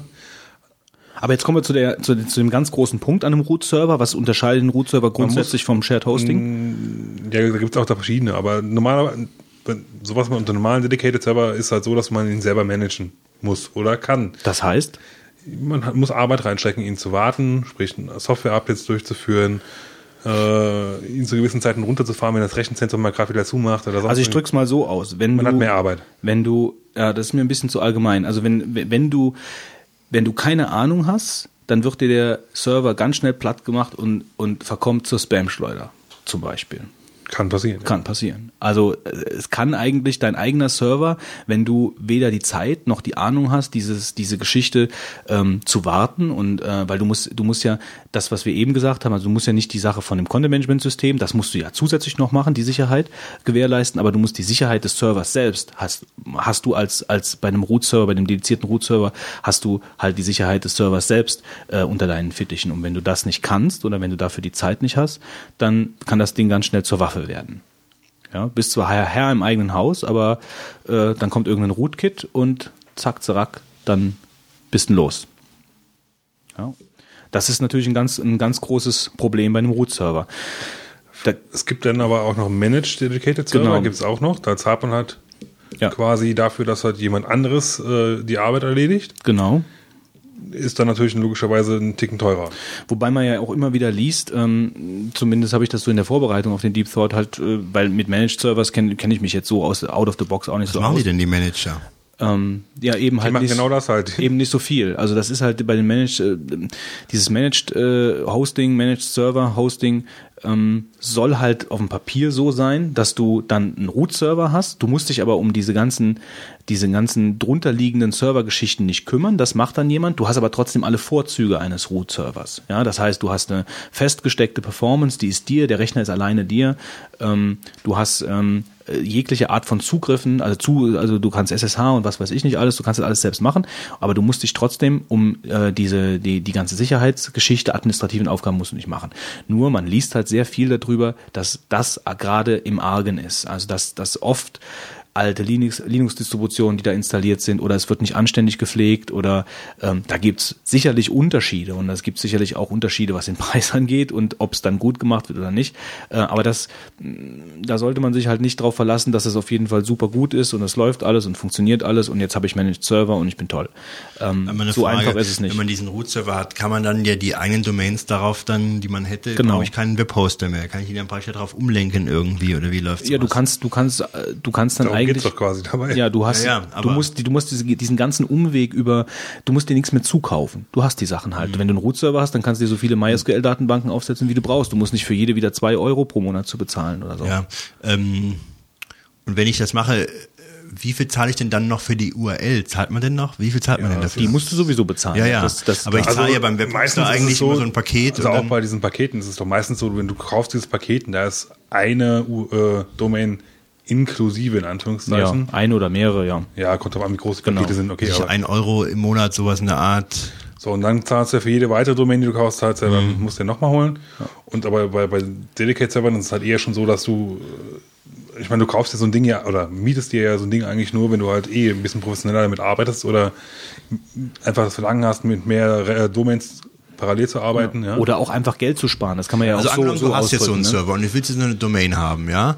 Äh, wo, was, wie geht man denn dann vor? Wie kriegt man die dann in dem Fall? Ich wende mich ja jetzt nicht mehr an den Webhoster, wie ich es normal du gemacht hast ja hätte. und trotzdem- du hast ja aber noch Du diesen hast Anbieter, trotzdem- der den Server ja. stellt. Genau. Gut, den hast du jetzt. Dein Kundenmenü den- hast du ja auch. Du hast, Und du über hast das, das ja alles. Kundenmenü kannst du dann die Domain bestellen.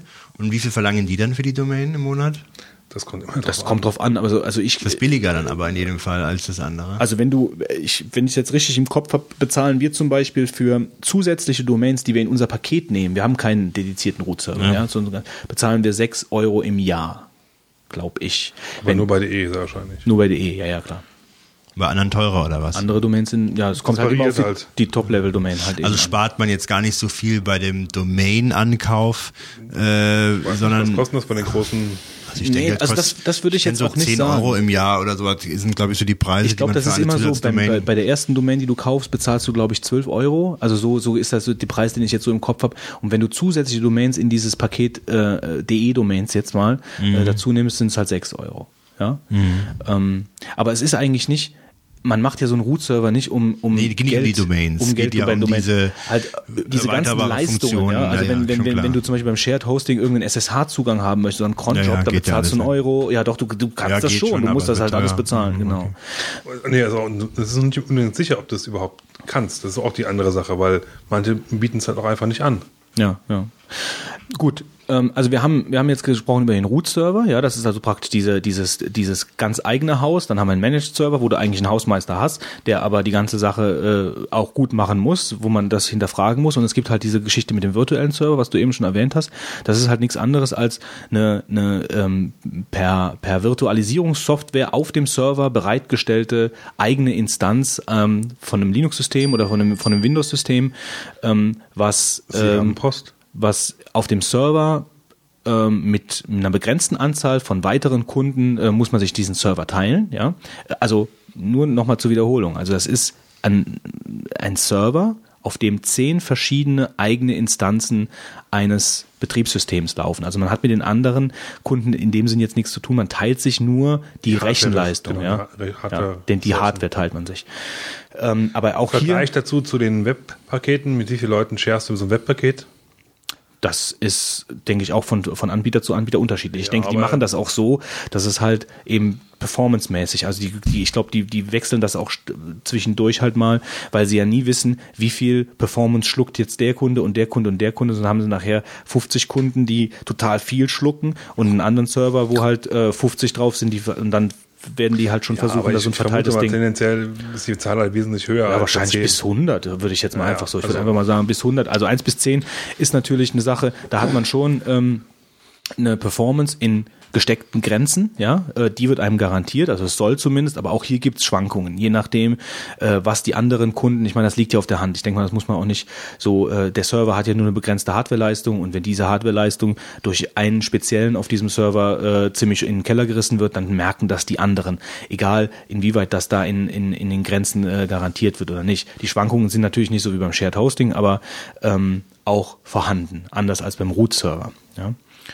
Ähm, gut, ähm, das Wahl des richtigen Hosting-Angebots hängt natürlich logischerweise von dem ab, was man will, Genau. was man braucht. Also ich, ich glaube, so mit dem Daumen kann man halt sagen, äh, in der Regel fängt man erstmal mit so einem ähm, Webspace-Paket an. Sollte eigentlich auch für viele Fälle eigentlich ausreichen, weil mittlerweile gibt es auch diese Webspace-Pakete mit auch ganz vielen Funktionen, die halt früher halt nicht so drin waren, aber heute mittlerweile auch schon inkludiert sind, halt äh, Shell Access zum Beispiel. Ja. Ja, also ich würde vielleicht noch einen, einen, Schritt vorher anfangen, äh, wenn, wenn ich jemandem empfehlen würde, ähm, äh, was er für ein Webhosting-Paket nimmt, ist ja erstmal die Grund, äh, grundsätzliche Frage, möchte ich eine Webseite, eine statische Webseite da hinlegen oder möchte ich zum Beispiel ein Content-Management-System haben oder möchte ich ein Blog-System, weil ein Blog-System, je nachdem welches man nimmt, auch bei Content-Management-Systemen, je nachdem welches man nimmt, braucht man auf jeden Fall eine MySQL-Datenbank. Man braucht auf jeden Fall PHP. Und das haben nicht alle Pakete. Ja, Echt mittlerweile immer noch nicht? Nee, nee, nee. Also es gibt immer noch Pakete ohne. Ja, äh, also oder CGI oder manche brauchen auch Perl. Ähm, also es gibt Oder es, Python. Oder Python genau. Es gibt äh, bei Typo 3 gibt es auch ganz spezielle Anforderungen, ähm, die erfüllt sein müssen. Also man, man muss man muss halt genau sich selber fragen, was möchte ich aufsetzen für ein System? Möchte ich eine statische Website nur mit HTML und CSS? Möchte ich eine gewisse Dynamik drin haben? Brauche ich also PHP oder setze ich wirklich ein, ein Content Management System auf? Oder äh, mittlerweile ist das ja auch so bei, den- bei, bei, bei, den Providern, dass du äh, in einem gewissen Tarifen auch äh, sagen kannst, ich möchte jetzt da kannst du aus dem Kundenmenü praktisch dein, dein WordPress aufsetzen oder so. Aber das ist die erste grundlegende Frage. Also statisch, dynamisch, brauche ich eine Datenbank, muss ich dafür bezahlen und dann auch, ähm, je nachdem, ich meine, die einen Webhoster haben in dem Paket ähm, keinen Shell-Zugang zum Beispiel für SSH, ähm, haben aber sechs Datenbanken drin. Der andere hat vielleicht einen SSH-Zugang, aber nur eine Datenbank und für jede weitere Datenbank musst du wieder zwei Euro im Monat bezahlen. Also da muss man schon dann genau die Features vergleichen zwischen den verschiedenen Hostern, damit man das Paket findet, was für einen selbst das günstigste ist. Ähm, worauf muss man noch achten? Der Speicherplatz. Ähm, wie viel Speicherplatz wird mir zur Verfügung gestellt für meine eigene Domain. Äh, hier sollte man darauf achten, dass der Mailspace ähm, eventuell vom Gesamtplatz abgezogen wird. Also für, für hinterlegte Mails, die man, äh, die man einrichtet, äh, IMAP, ja, ähm, das kann sein, dass das dann vom Gesamtplatz abgezogen wird oder ein separater Platz ist. Das ist also eine Sache, die man beachten muss. Ähm, ähnlich verhält es sich mit dem Traffic. Also unter Traffic versteht man, Fitz? Den Datenverkehr, die Daten, die halt von und zu deinem ja, doch, von und zu, genau. Das Ganz war genau, richtig so. ja. Äh, kommt, also es geht äh, beide Richtungen. Das muss halt, muss auch bedacht werden, ja. Sprich, wenn, wenn du die ganze Zeit auf deinem äh, Server durch eine DDoS-Attacke lahmgelegt wirst, zahlst du dafür halt auch. Ja. Ja, also Also wirklich beide Richtungen. Traffic ist halt genau die anfallende Daten beim Transport der Website, Daten zum Betrachter und wieder zurück. Das heißt also, wenn ich eine normale statische Webseite habe, dann äh, habe ich natürlich weitaus weniger Traffic, wie wenn ich jetzt zum Beispiel einen Podcast oder Bilder oder Videos oder sonst irgendwas habe. Ähm, viele Hoster sind mittlerweile hingegangen und arbeiten hier mit Traffic Flatrates. Ähm, wenn nicht, ähm, ja, Naja, wobei die meisten, die verkaufen es als die Flatrate. verkaufen das, ja. Oder ein bisschen wichtig. Da wartet jemand. Weiter. Naja, also die meisten äh, verkaufen es als Flatrate, aber bitte checkt da nochmal wirklich nochmal nach, lest das Kleingedruckte, weil meistens ist es keine, also ich wüsste eigentlich, glaube ich, keinen, der wirklich eine richtige Flatrate hat. Ja, ja, die verstehen unter Flatrate natürlich das, was ein Normalsterblicher eventuell unter Traffic verursacht. Genau, das ist der Punkt, ja. Ja, heute auch so der T-Mo die T-Mobile Flatrate. ja. Ja. Ähm, wenn kein Flatrate, wenn kein Flatrate, dann wird ein festes äh, Gigabyte-Kontingent vereinbart, also zum Beispiel 100 Gigabyte und alles, was darüber hinausgeht, wird separat berechnet. Aber hier kann man bei seriösen Anbietern auch davon ausgehen, dass das transparent kommuniziert wird. Das heißt, du kannst mal, mm, du kannst dich im Kundenmenü einloggen und kannst dann sehen, wie sieht's mit meinem Traffic aus. Du kannst in der Traffic Warning, erzählt der Fitz ja immer von, von seinen vielen Traffic Warnings, kann man sich halt äh, schicken lassen per E-Mail von wegen, du hast jetzt schon so, so, so viel verbraucht, pass auf, bald musst du bezahlen. Ähm, bei den wegen der Mail muss man halt auch, hier muss man halt auch aufpassen und überprüfen, ob der Mail-Traffic da inbegriffen ist oder ob das separat ist. Also wenn man zum Beispiel eine Mailingliste oder sowas hat, da verursacht man auch relativ schnell Traffic. Äh, da muss man halt sehen, ist das halt mit in diesem, in diesem Kontingent mit drin in der Flatrate oder ist das was eigenes? Ähm, noch zur Mail vielleicht zu sagen, also zu, zu diesen Paketen ähm, äh, gehören auch meistens Mail-Pakete, äh, die variieren, es geht meistens, also man kann 50 bis 100 Adressen anlegen, die gängigen Protokolle werden mittlerweile auch alle unterstützt, also bei den, bei den meisten Webhostern, also IMAP, POP, SMTP, ähm, äh, meisten bieten auch einen, einen konfigurierbaren Spam-Schutz und ein Webmail-Interface. Das heißt also Webmail, dass man, dass man über den Browser seine, seine, seine, seine Mail checken kann. Ähm, Backup und Restore-Geschichten mit Shared Hosting-Paketen, also ist meistens genau, äh, ist meistens enthalten. Man sollte es aber genau prüfen, weil äh, ja gut, ich meine, wenn es weg ist, ist weg. Äh, vor allen Dingen sollte man sollte man checken, ähm, wie lange der ähm, Webhoster die Daten in verschiedenen Stadien halt eben auf dem, auf, äh, auf dem Server behält, so dass man halt vielleicht verschiedene äh, verschiedene Versionen äh, wieder zurückspielen kann. Wenn es mal nicht klappen sollte, ist es natürlich gut, wenn man es eigentlich selber im Griff hat. Da äh, bei MySQL-Datenbanken äh, empfehle ich hier den MySQL-Dumper, den könnt ihr euch mal anschauen. Ähm, das ist ein Programm, mit dem man halt eben die MySQL äh, backuppen kann und dann auch wieder selbst einspielen kann, weil so eine Technikerstunde vom Webhoster, die geht schnell mal in die 100 Euro, äh, wobei man halt überhaupt nicht im Blick hat, äh, wie viel der da überhaupt tun muss. Also es ist nicht kommuniziert und man, man kann das im Vorfeld nicht überblicken. Also checkt ab, was äh, übernimmt der Hoster äh, den Backup-Prozess im Shared Hosting. Ich meine, wenn ihr einen Root-Server oder so habt, dann müsst ihr das sowieso selbst machen.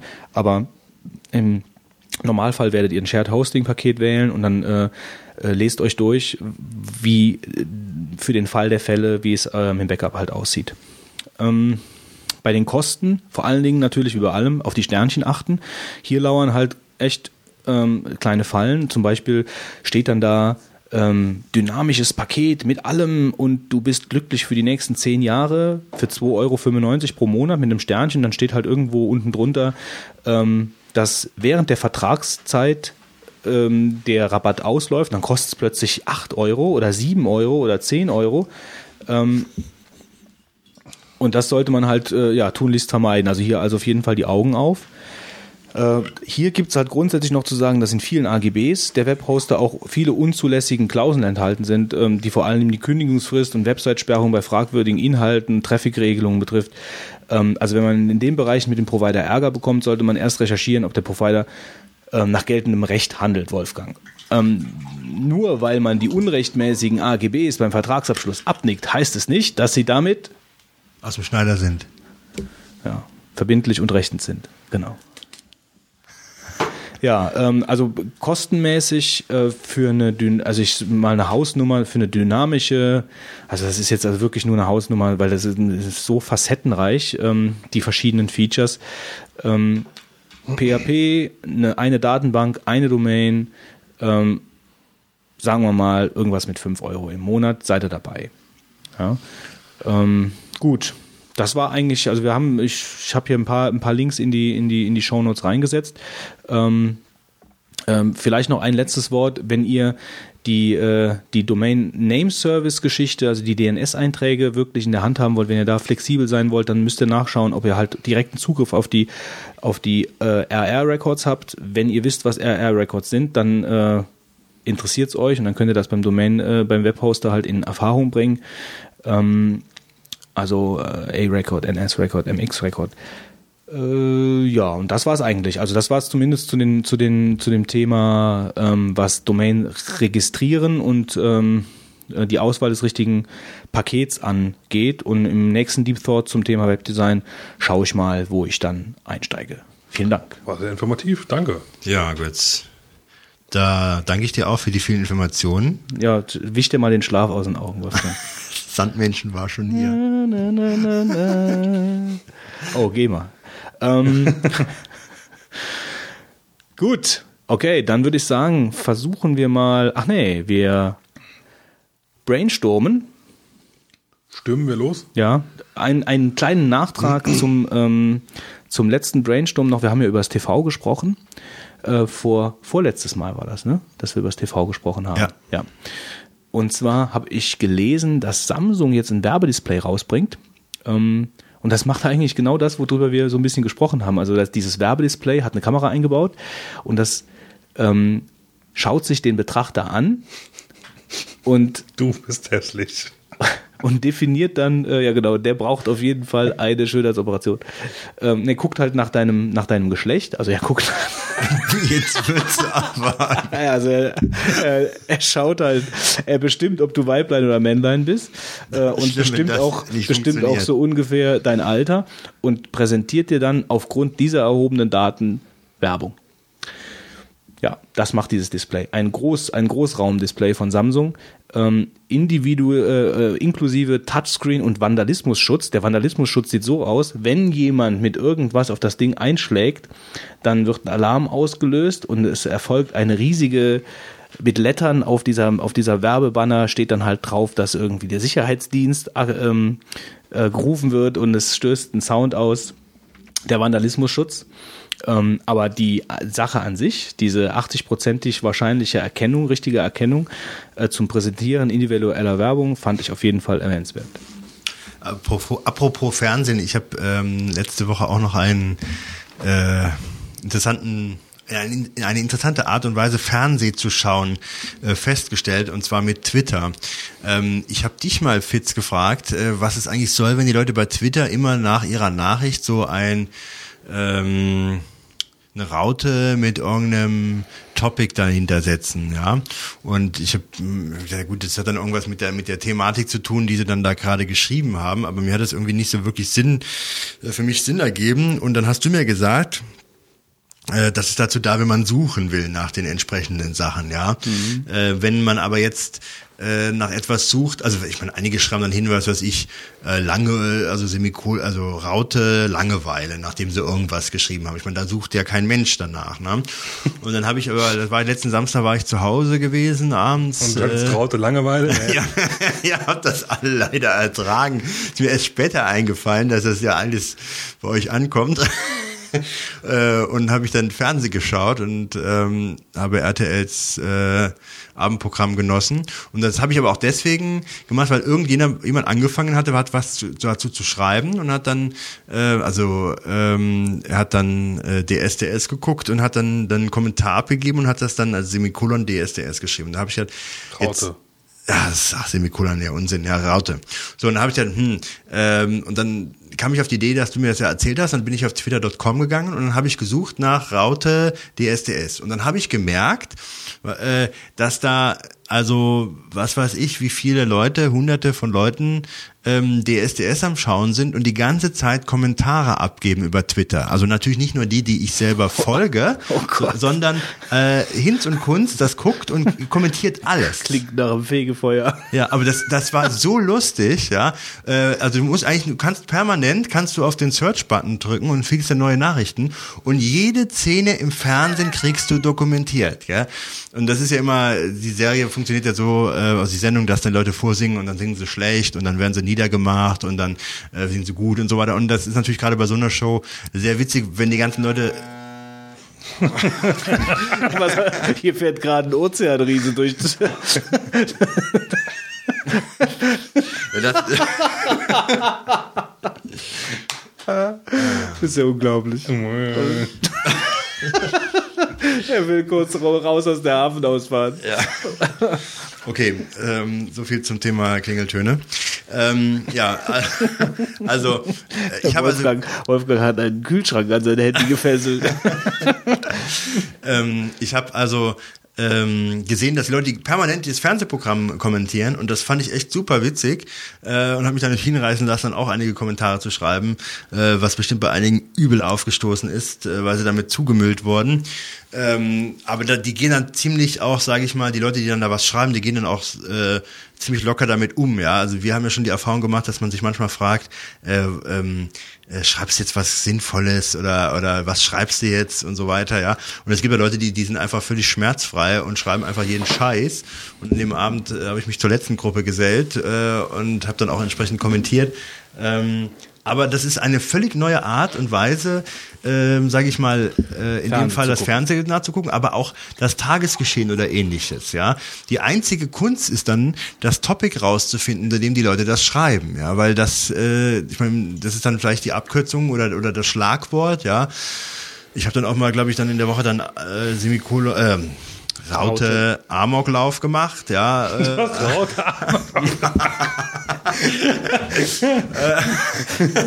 ich habe die Woche dann noch den Amoklauf äh, da versucht, ähm, aber da habe ich glaube ich nicht so viel gefunden. Aber es, also im. Fernsehprogramm funktioniert das schon recht gut. Also ich kann mir vorstellen, hast keinen getroffen, ja? ja, ähm, war nicht, äh, macht man keine Witze, Fitze, also wirklich. Ähm, auf jeden Fall, ähm, also ich könnte mir das auch vorstellen, also beim Fernsehprogramm ist es natürlich sehr einfach, bei Fußball äh, oder Sportereignissen könnte ich mir das noch interessant vorstellen. Ähm, aber es macht halt echt Spaß. Es ist halt so, als würdest du einem Chat beitreten, der ein gewisses Topic hat und nur die Leute darüber reden, ja. Und es hat mir also echt, ähm, das hat mir gefallen, äh, insofern, weil es mal irgendwie so interaktiv war oder beziehungsweise nicht interaktiv, sondern du hast halt mit als wenn du mit mehreren Leuten da irgendwas beobachtest und die Leute dann ihre Kommentare dazu abgeben, das war echt gut, ja. Aber Problem ist halt, ähm, man tut die anderen Leute damit zuspammen. Das ist halt das Problem, weil da, man könnte halt nur verfolgen. So viel zum Twitter. Ich folge jetzt übrigens auch Lance Armstrong, der sich auf seine Tour vorbereitet und der, die der gestern oder wann das war, ein Bad Hair Day hatte weil man ihm eine Haarprobe genommen hat, war sehr überrascht. Wir wissen, ob die jetzt auch negativ ist.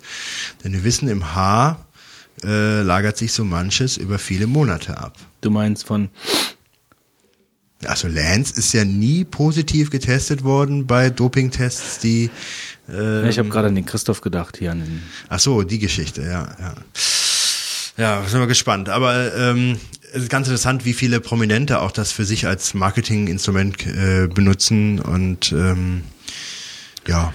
Gut, und dann wollten wir mal kurz noch über die Dropbox brainstormen, unser liebgewordenes Tool zum sagen, Sharen von Files.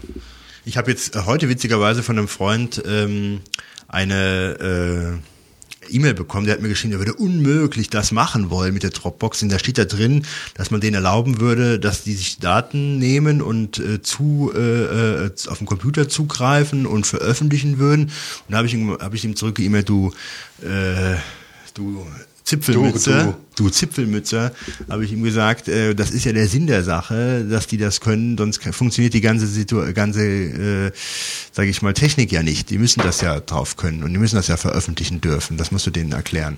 Er, er hat dann vermutet, das wäre irgendwie etwas äh, dubios, aber ich habe den Eindruck jetzt nicht gewonnen gehabt. Auf jeden Fall habe ich zwei Gigabyte ja freien Platz und hatte mir gedacht, ist bisschen wenig. Äh, und da waren, damals waren es noch 5 Gigabyte für 10 Euro. Und da habe ich nochmal geguckt, das haben die jetzt auf 50 Gigabyte hochgesetzt. Ja, wenn du noch ein bisschen wartest, dann wird es bestimmt noch mehr. Ja, wobei, ich sag mal so, äh, 2 Gigabyte sind halt knapp, wenn du äh, verschieden, mit verschiedensten Leuten das machst und dann immer was in dem Ordner drin liegen hast. Ich habe das auch mit den Freunden dann immer die Regel aufgestellt. Wer was reinlegt, der andere muss es löschen. Weil sonst weißt du ja gar nicht, wann der das gelöscht, wann der das gesehen hat, ja. Und wenn sich alle schön dran halten, dann bleiben die Sachen ja nicht lange drin. Aber zwei Gigabyte sind dann trotzdem, ähm, können dann doch schnell voll sein. Und, aber auf der anderen Seite 10 Euro äh, oder 10 Dollar im Monat, wenn es 5 wäre, würde ich es mir überlegen. Aber 10 finde ich ein bisschen teuer für Dropbox. So wie Spotify. Ähm, Ja, ja, da kriegst du die ganze Musik. also Da hast du ein paar mehr wer, Gigabyte. wer nutzt es denn eigentlich von euch äh, plattformübergreifend? Plattformübergreifend nicht, ich nicht. Ich auch. Ich aber. Ja, also ich, bin- ich habe es unter Linux mal sogar äh, zum Laufen gebracht. Ähm, da läuft's unter Ubuntu. Das war zwar ein bisschen tricky, aber das läuft. Ähm, ja gut, unter Windows wird es, denke ich mal, kein Problem sein. Ähm, das habe ich jetzt nicht gemacht. Ich, aber ähm, der Marc nutzt unter Windows. Also so gesehen ist unsere Vogonen Dropbox plattformübergreifend. Ja. Also es ist schon ein sehr, sehr gutes Tool. Ähm, ich habe auch verschiedene Sachen, die speichere ich einfach in die Dropbox ab. Ja, das ist also auch eine gewisse, sage ich mal, äh, Verfahrensweise, das dass mach ich du einen Ordner hast, wo du sagst, das geht einfach in die Dropbox rein, damit es überall zugreifbar ist. Also dann weiß ich genau, ich brauche nicht drüber nachzudenken, Ja, äh, wo hast du es, sondern ich weiß immer, es ist eine Dropbox drin. Keine wichtigen Sachen. Also jetzt, also ich, ich würde es jetzt nicht als als alleinige äh, Speicherstation Ja, einige nicht. Ich habe dann immer ab und zu noch woanders gespeichert, aber die Standardspeicherung ging dann in die Dropbox rein. Wobei auf der anderen Seite, wenn es ja dann auf dem anderen Computer auch abge, äh, dann wieder, du hast es ja dann letztendlich äh, auf drei Quellen dann. Ja, ja, das stimmt. Ja, was heißt du halt? Ja, ja, doch stimmt. Ja, so gesehen schon. Eigentlich Drei schon, Quellen, ne? wenn das überall, ja, dann schon. Ja, also ein, ein feiner Dienst auf jeden Fall. Also bin ich auch total äh, äh, froh. Im Endeffekt, wenn wenn man Frux benutzt, ähm, Frux und und Dropbox, Was dann denn Frux jetzt schon wieder? Frux ist ähm, Kann man sich denn nur auf so bescheuerten haben einigen? Da haben wir uns doch schon mal drüber. Also Frux ist fruux.com, glaube ich. Und das, äh, Das wird dann eher Frugs ausgesprochen. Frux, ja, gut. Frux. Meins war nicht besser, aber Frux. Ähm, und das ähm, synchronisiert dir dein iCal und dein Adressbuch über achso. verschiedene äh, Rechner. Und ich meine, das ist schon viel der Mobile Me Funktionalität. Ja, es gibt viele Leute, die verschiedene Sachen damit machen. Also, ja, nein. Sehr gute Aussage. Endlich mal was mit Gehalt, Fitz. Ja, ja. Gut, nächstes Jetzt wisst ihr, Thema. warum ich hier mitmachen darf. ja. Nee, aber die es halt wirklich nutzen, auch äh, um, um Einstellungen halt mit verschiedenen Rechnern zu synchronisieren. Gibt es halt viele Leute, die das machen. Oder auch für Spielstände auf verschiedenen Rechnern gleichzeitig zu haben, habe ich mal gesehen. Gibt's ich habe äh, Workarounds gesehen, wie du quasi Webseiten damit pub äh, publishst halt, weil du es einfach dann hochlädst und es automatisch synchronisiert wird auf deinem Linux-Rechner irgendwo. Gibt da verschiedene, man muss halt sich ein bisschen überlegen, was man Interessantes machen kann, dann kann man auch interessante Lösungen finden. Das ist eine gute Aussage. Dann würde ich fast sagen, also der Brainstorm, kurzer Brainstorm über die Dropbox, denke ich mal. Also ein bisschen hin und her gestürmt. Genau. Ich versuche, glaube ich, jetzt mal mit dem Marc, äh, weil deswegen drücke ich auch drücke ich auch hier ein bisschen auf die Tube, weil wir sind jetzt gerade so im Orbit hier, dass wir den Marc mal versuchen können an, zu kontaktieren. Also echt sind wir schon wieder so weit um die, um die Erde rumgeflogen, Ja, dass ja, du jetzt genau. wieder aus dem, aus Genau, dem genau, genau. Kommunikationsschatten raus bist? Also, wir machen jetzt mal. Kleinen Einen Moment. kleinen albernen Versuch, den Marc zu kontaktieren. Probier mal und so. Marc, kannst du mich hören? Hallo, Marc. Komm, hopp. Hörst du mich? Ha- Hallo, ich kann euch hören. Ich melde mich von. Hallo, hört ihr mich? Ah, endlich. Also wenn die da oben nicht bald die Antennen putzen, muss ich meinen Aufenthalt auf der Erde wohl mal unterbrechen. Ich berichte heute über ein Gerät, das auf dieser Erde im Januar auf der CES angekündigt wurde und seitdem bei der Presse eigentlich fast nur positive Resonanz ausgelöst hat, und zwar den Palm Pre. Wie gesagt, das Gerät wurde im Januar vorgestellt und die Presse überschlägt sich fast nur mit positiven Meldungen. Kritik wird eher so etwas unter den Tisch gekehrt also die Presse ist eigentlich viel zu positiv. Die negative Kritik kommt eher aus dem Apple-Lager, wobei mir da ein aus ungenannter Quelle zugespielter Bericht von MacTV so peinlich aufgestoßen ist, dass ich äh, den nicht mal bis zum Ende ansehen konnte und habe einfach ein paar Minuten vor Ende aufgehört, mir den anzusehen. Egal was beim Palm Pre irgendwie an vorgestellt wurde, wurde einfach nur schlecht gemacht. Ich habe mich dann irgendwann gefragt, was wäre, wenn der Palm Pre das neue iPhone wäre? Ich glaube, MacTV hätte eine mehrstündige, wenn nicht sogar mehrtägige Sondersendung gemacht und hätte sich mit Lobpreisungen wahrscheinlich überschlagen. Der Palm Pre hat viele neue und gute Ideen, hat einige Sachen unverschämt bei Apple abgeguckt, hat aber auch einige kleine Haken. Erstmal zur Multitouch-Funktion. Inzwischen hat Apple ja auch das Multitouch-Patent. Man wird wohl gespannt sein dürfen, wie Apple reagiert gibt einen interessanten Bericht im Internet, in dem gezeigt wird, welche Patente Apple hat und welche Patente eventuell Palm verletzt hat. Dabei wird aber auch gegenübergestellt, welche Patente Palm hat, was den Smartphone-Sektor angeht, und welche Patente in diesem Fall Apple verletzt haben könnte. Da gibt es eine sehr nette Gegenüberstellung und äh, es wird wohl abzuwarten sein, wie Apple reagiert. Ob jetzt wirklich gewartet wird, bis der Palm Pre veröffentlicht werden soll und Apple dann mit der Patentkeule reinschlägt und so die Veröffentlichung verhindern oder verzögern will. Oder ob sich nicht Palm und Apple noch einigen und ein Patentaustauschabkommen abschließen und so das iPhone und der Palm Pre in friedlicher Koexistenz auf dem Markt existieren können. Ich vermute, beide Firmen werden sich mit ihren Patenten zurückhalten und das iPhone und der Palm Pre in Konkurrenz auf dem Markt existieren. Ein Kritikpunkt beim Palm Pre ist unter anderem die Entwicklung von Anwendungen, die mit dem Mojo Kit erstmal nur in CSS, HTML und JavaScript möglich ist. Das muss nicht unbedingt ein Nachteil sein. Wer sich im Internet etwas umguckt, wird sehen, dass es mit JavaScript möglich ist, wirklich umfangreiche Anwendungen zu entwickeln.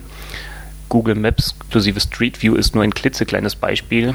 Ich benutze oft die Soho Applications und wer sich das mal ansieht, wird sehen, wie umfangreich und wie schnell eigentlich JavaScript-Anwendungen sein können. Wobei ja bei Anwendungen, die direkt auf dem Palm Pre laufen, der Übertragungsweg über das Internet wegfällt. Auch für halbwegs technisch anspruchsvolle Actionspiele reicht JavaScript aus. Auch das kann man im Internet sehen. Trotzdem, um wirklich leistungsfähige Anwendungen entwickeln zu können, ist eine hardwarenahe Entwicklung unumgänglich. Das ist Palm auch bekannt und es wird überlegt, die APIs zur Entwicklung hardware-näherer Anwendungen mit der Zeit weiter zu öffnen. Andererseits werden schon Spiele entwickelt, die anscheinend auch hardwarenah programmiert werden. Anders kann ich mir das nicht vorstellen. Das heißt also, im Moment gibt es praktisch eine Zweiteilung bei den Entwicklern. Die professionellen Entwickler die Hardware entwickeln dürfen und die ja, Home-Entwickler oder Freizeitentwickler, die nur mit dem Mojo-Kit entwickeln dürfen. Das Mojo-Kit ermöglicht aber Zugriff auf die ganzen Features des Palm Pre, zum Beispiel wie GPS, den Lagesensor, die Kamera und es unterstützt auch eine ereignisgestützte Entwicklung. Das heißt, ich kann bei bestimmten Ereignissen einfach etwas auslösen, ein Programm starten oder Funktionen aufrufen. Dadurch macht auch wieder das Multitasking des Palm Pre Sinn. Das heißt, ich kann einfach eine Anwendung im Hintergrund laufen lassen, die einfach bei bestimmten Ereignissen sich meldet oder etwas auslöst. Eine für mich nette Anwendung wäre zum Beispiel ähm, eine Anwendung, in die ich eine Position eingeben kann und eine Sache, die ich dann erledigen möchte. Zum Beispiel, ich würde jetzt durch die Stadt gehen, würde in dem Browser des Palm nach der Adresse suchen. Diese würde ich mir dann in Google Maps genauer ansehen, damit ich weiß, wo ich langgehen muss. Und gleichzeitig würde ich auch noch die Adresse in die Kontakte eintragen. Währenddessen würde meine Anwendung immer prüfen, ob ich diese Position erreicht habe. Das heißt, ich gehe durch die Stadt und dann meldet sich die Anwendung und sagt mir, rechts um die Ecke ist ein Motorradladen, da wolltest du was gucken. Das Ganze würde natürlich durch das Multitasking erst ermöglicht. Und es wäre nach dem jetzigen Stand möglich, diese Anwendung mit dem Mojo Kit zu entwickeln. Eine sehr interessante Neuerung beim Palm Pre ist das Konzept Synergy. Das bedeutet eigentlich nichts anderes, als dass Daten aus verschiedenen Bereichen zusammengefasst werden. Als Beispiel wurde bei den Präsentationen des Palm Pre zum Beispiel der Kalender gezeigt, der neben einem privaten auch einen geschäftlichen Kalender hatte. Es ist noch nichts Besonderes. Man kann auch heute bei Kalendern eintragen, ob es private oder geschäftliche Termine sind. Das Besondere ist halt, dass diese aus verschiedenen Anwendungen kommen, entweder Google oder auch Facebook. Eine Besonderheit ist auch, dass Adressen, die in bestimmten Diensten geändert werden, zum Beispiel ein Kontakt ändert sein Bild bei Facebook, dass diese Änderung auch gleich in dem Palm Pre auftaucht. Für mich besonders interessant ist aber das Konzept bei den Nachrichten. Das heißt, egal auf welche Art ich mit jemandem kommuniziere, es wird immer bei einem User angezeigt. Das heißt, ich kommuniziere mit einem Freund und egal, ob er mir per SMS, MMS, E-Mail oder auch Messenger antwortet, ich sehe das alles als eine Konversation bei ihm. Das finde ich sehr interessant. Ich muss nachher nicht mehr suchen, zum Beispiel bei den SMS oder bei den E-Mails, wo war die Antwort von ihm. Sondern ich schaue mir einfach die Liste an und sehe, okay, irgendwo darin muss die Antwort sein, weil es ja sonst nirgends sein kann. Die gesamte Kommunikation mit dieser Person ist in dieser Liste. Es gäbe noch ein paar nette Sachen über das Palm Pre zu berichten, zum Beispiel auch die Bedienung über die Gesture Bar. Das heißt, Bedienung des Palm Pre ohne Berührung des Bildschirms sondern durch Berühren des unteren Bereichs unter dem Bildschirm. Oder auch die Hardware-Tastatur. Ich bin absoluter Fan von Hardware-Tastaturen, weil diese mir den Bildschirm nicht verdecken. Ich habe volle Sicht auf den Bildschirm, kann aber trotzdem tippen. Und das Schöne an der Tastatur des Palm Pre, sie entspricht fast komplett der des Dreo, mit dem ich ja seit Jahren gewohnt bin zu tippen. Man merkt einfach, dass sich bei der Entwicklung des Palm Pre einige Leute Gedanken gemacht haben. Man spürt auch den Einfluss von Apple, es gibt einige Apple-Leute, die jetzt bei Palm, bei der Entwicklung des Palm Pre mitgewirkt haben. Man merkt aber auch den Einfluss von Palm bei der Entwicklung der normalen PIM-Anwendungen. Und nun zu den Haken beim Palm Pre. Es kann nicht sein, dass nur ein bestimmter Personenkreis hardwarenahe Programme für den Palm Pre entwickeln kann. Das Mojo Kit erlaubt zwar sehr umfangreich den Zugriff auf die Hardware des Palm Pre, und auch die Entwicklung umfangreicher Anwendungen. Aber allein schon ein Programm zur Verschlüsselung von Passwörtern, das ich auf jeden Fall brauche, wird mit JavaScript, HTML und CSS nicht machbar sein. Dafür wird schon hardwarenahe Entwicklung nötig sein. Palm wird mit der Zeit nicht darum kommen, dies zu ermöglichen. Ein weiterer Kritikpunkt ist der fehlende Speicherkartenslot. Ich kann nicht verstehen, warum Palm darauf verzichtet. Bisher hat doch fast jedes Handy von Palm einen Speicherkartenslot. 8 GB Speicher scheinen viel, aber auch die kriegt man irgendwann voll. Und noch ein Kritikpunkt. So schön es auch sein mag, dass der Palm Pre sich mit allen möglichen Webdiensten abgleicht, ich hätte doch gerne eine Synchronisierung mit dem PC. Allein schon, um eine Datensicherung des kompletten Gerätes zu haben. Aber wahrscheinlich wird es nicht lange dauern, bis eine Sync-Lösung mit dem PC von einem Drittanbieter kommt. Soweit mein kurzer Überblick über den Palm Pre. Jetzt kann man eigentlich nur noch hoffen, dass Palm finanziell durchhält, bis der Palm Pre endlich mal erscheint. Palm scheint diesmal beim Marketing vieles richtig zu machen, wenn nicht gerade ein größenwahnsinniger Finanzier voraussagt, dass jeder iPhone-Besitzer zum Palm Pre wechselt. Diese Aussagen wurden aber von Palm schnell wieder zurückgezogen. Ich denke mal, der Palm Pre wird Erfolg haben. Er wird sich neben iPhone und BlackBerry auch in der Geschäftswelt etablieren können und auch viele Privatanwender finden. Für das iPhone wird der Palm Pre eine echte Konkurrenz sein. Aber Apple schläft ja nicht und das gerüchteweise iPhone 3.0 steht ja auch schon in den Startlöchern. Und alle Apple-User können sich eigentlich nur darauf freuen, dass der Palm Pre auftaucht. Vielleicht werden endlich mal die Funktionen, die beim iPhone ja schon länger schlummern, wie zum Beispiel Copy and Paste anwendungsübergreifend oder auch das Multitasking, freigeschaltet. Ich werde mir den Palm Pre bei Erscheinen auf jeden Fall sehr genau ansehen. Er erfüllt bis jetzt die meisten meiner Anforderungen, wenn auch er nicht alles das kann, was ich mit meinem Treo kann. Wenn der Palm Pre dann auch noch bei meinem Provider erscheint, ist wohl ein Kauf unumgänglich. Mehr zum Palm Pre und zu dem, was ich hier gesagt habe, gibt es in den Links auf unserer Webseite. Besonders empfehlenswert ist das 26-minütige Video über die Vorstellung des Palm Pre, in dem man viele Funktionen im Detail sehen kann. So, das war es jetzt aber endgültig hier von der Erde. Ich wünsche euch da oben in der Umlaufbahn noch weiter viel Spaß und bis bald. Ja, vielen Dank, Marc. Palm Pre, auf jeden Fall interessant, haben wir eben bei News schon drüber gesprochen. Mal schauen, was da passiert. Pass auf dich auf, bis zum nächsten Mal. Gut, womit machen wir weiter? Der Retro-Trip. Das ist eigentlich nur ein ganz kleiner Retro-Trip. Ähm, da ist ruhig ein bisschen Zeit lassen. der Retro-Trip, nee, ist, ist wirklich nur eine kleine Geschichte. Mir aufgefallen ist, fürs iPhone gibt's Adventure. Das heißt wirklich nur so, Adventure. Und Das zwar ist ein uraltes Spiel. Das ist ein uraltes Spiel, deswegen auch Retro-Trip, Wolfgang. ah, Ähm, kommst langsam dahinter, jetzt was die ich, Kategorie eigentlich soll. hier eigentlich. Äh, Adventure ist so ein Spiel vom Atari VCS 2600. Ja, das ist also so uralt. So richtig alt. Ja, das ist das Videospiel mit der Holzverblendung vorne. Ähm, und zwar steuert man da ein kleines Viereck, Kursorfarben, und muss es schaffen, den goldenen Kelch ins goldene Schloss zu bringen. Ähm, und man muss versuchen, drei, drei, drei, ähm, also es ist halt alles sehr rudimentär, macht aber wirklich Spaß. Also hat, hat, hat schon, hat schon seine, seine Atmosphäre, das Spiel. Ja, also man, Grafik ist halt nicht, nichts Besonderes. Also man steuert halt dieses Viereck und muss den, den goldenen Kelch finden, bewegt sich durch Labyrinthe, ähm, muss Schlüssel für die verschiedenen Schlösser finden, äh, weicht den drei Drachen aus, den gibt's halt in Gelb, in Grün und in Rot. Oh, nee, doch, Gelb, Grün, Rot, glaube ich. Ähm, die verschiedenen äh, Schwierigkeiten äh, repräsentieren, also die drei Drachen.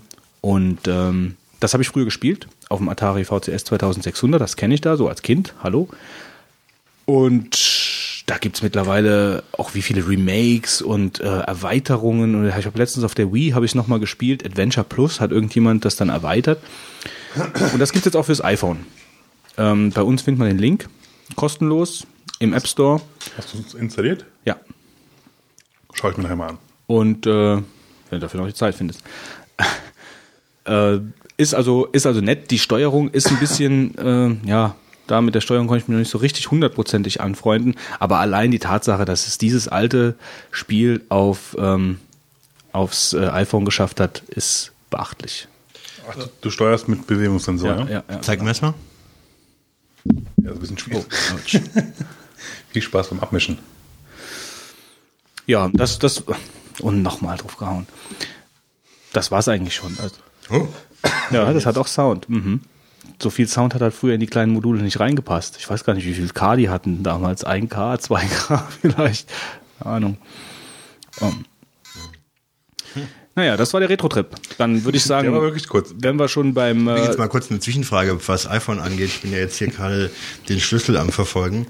Äh, glaubt ihr eigentlich, dass wenn das neue iPhone im Sommer rauskommt, du verfolgst nicht den Schlüssel, du fährst mit dem Schlüssel höchstens durch die Gegend. Es gibt auch noch eine, eine, eine Fledermaus, die die verschiedenen Gegenstände im Spiel wieder neu verteilt. Mhm. Die holt dann zum Beispiel den Drachentöter und tauscht ihn im Schlüssel aus oder so.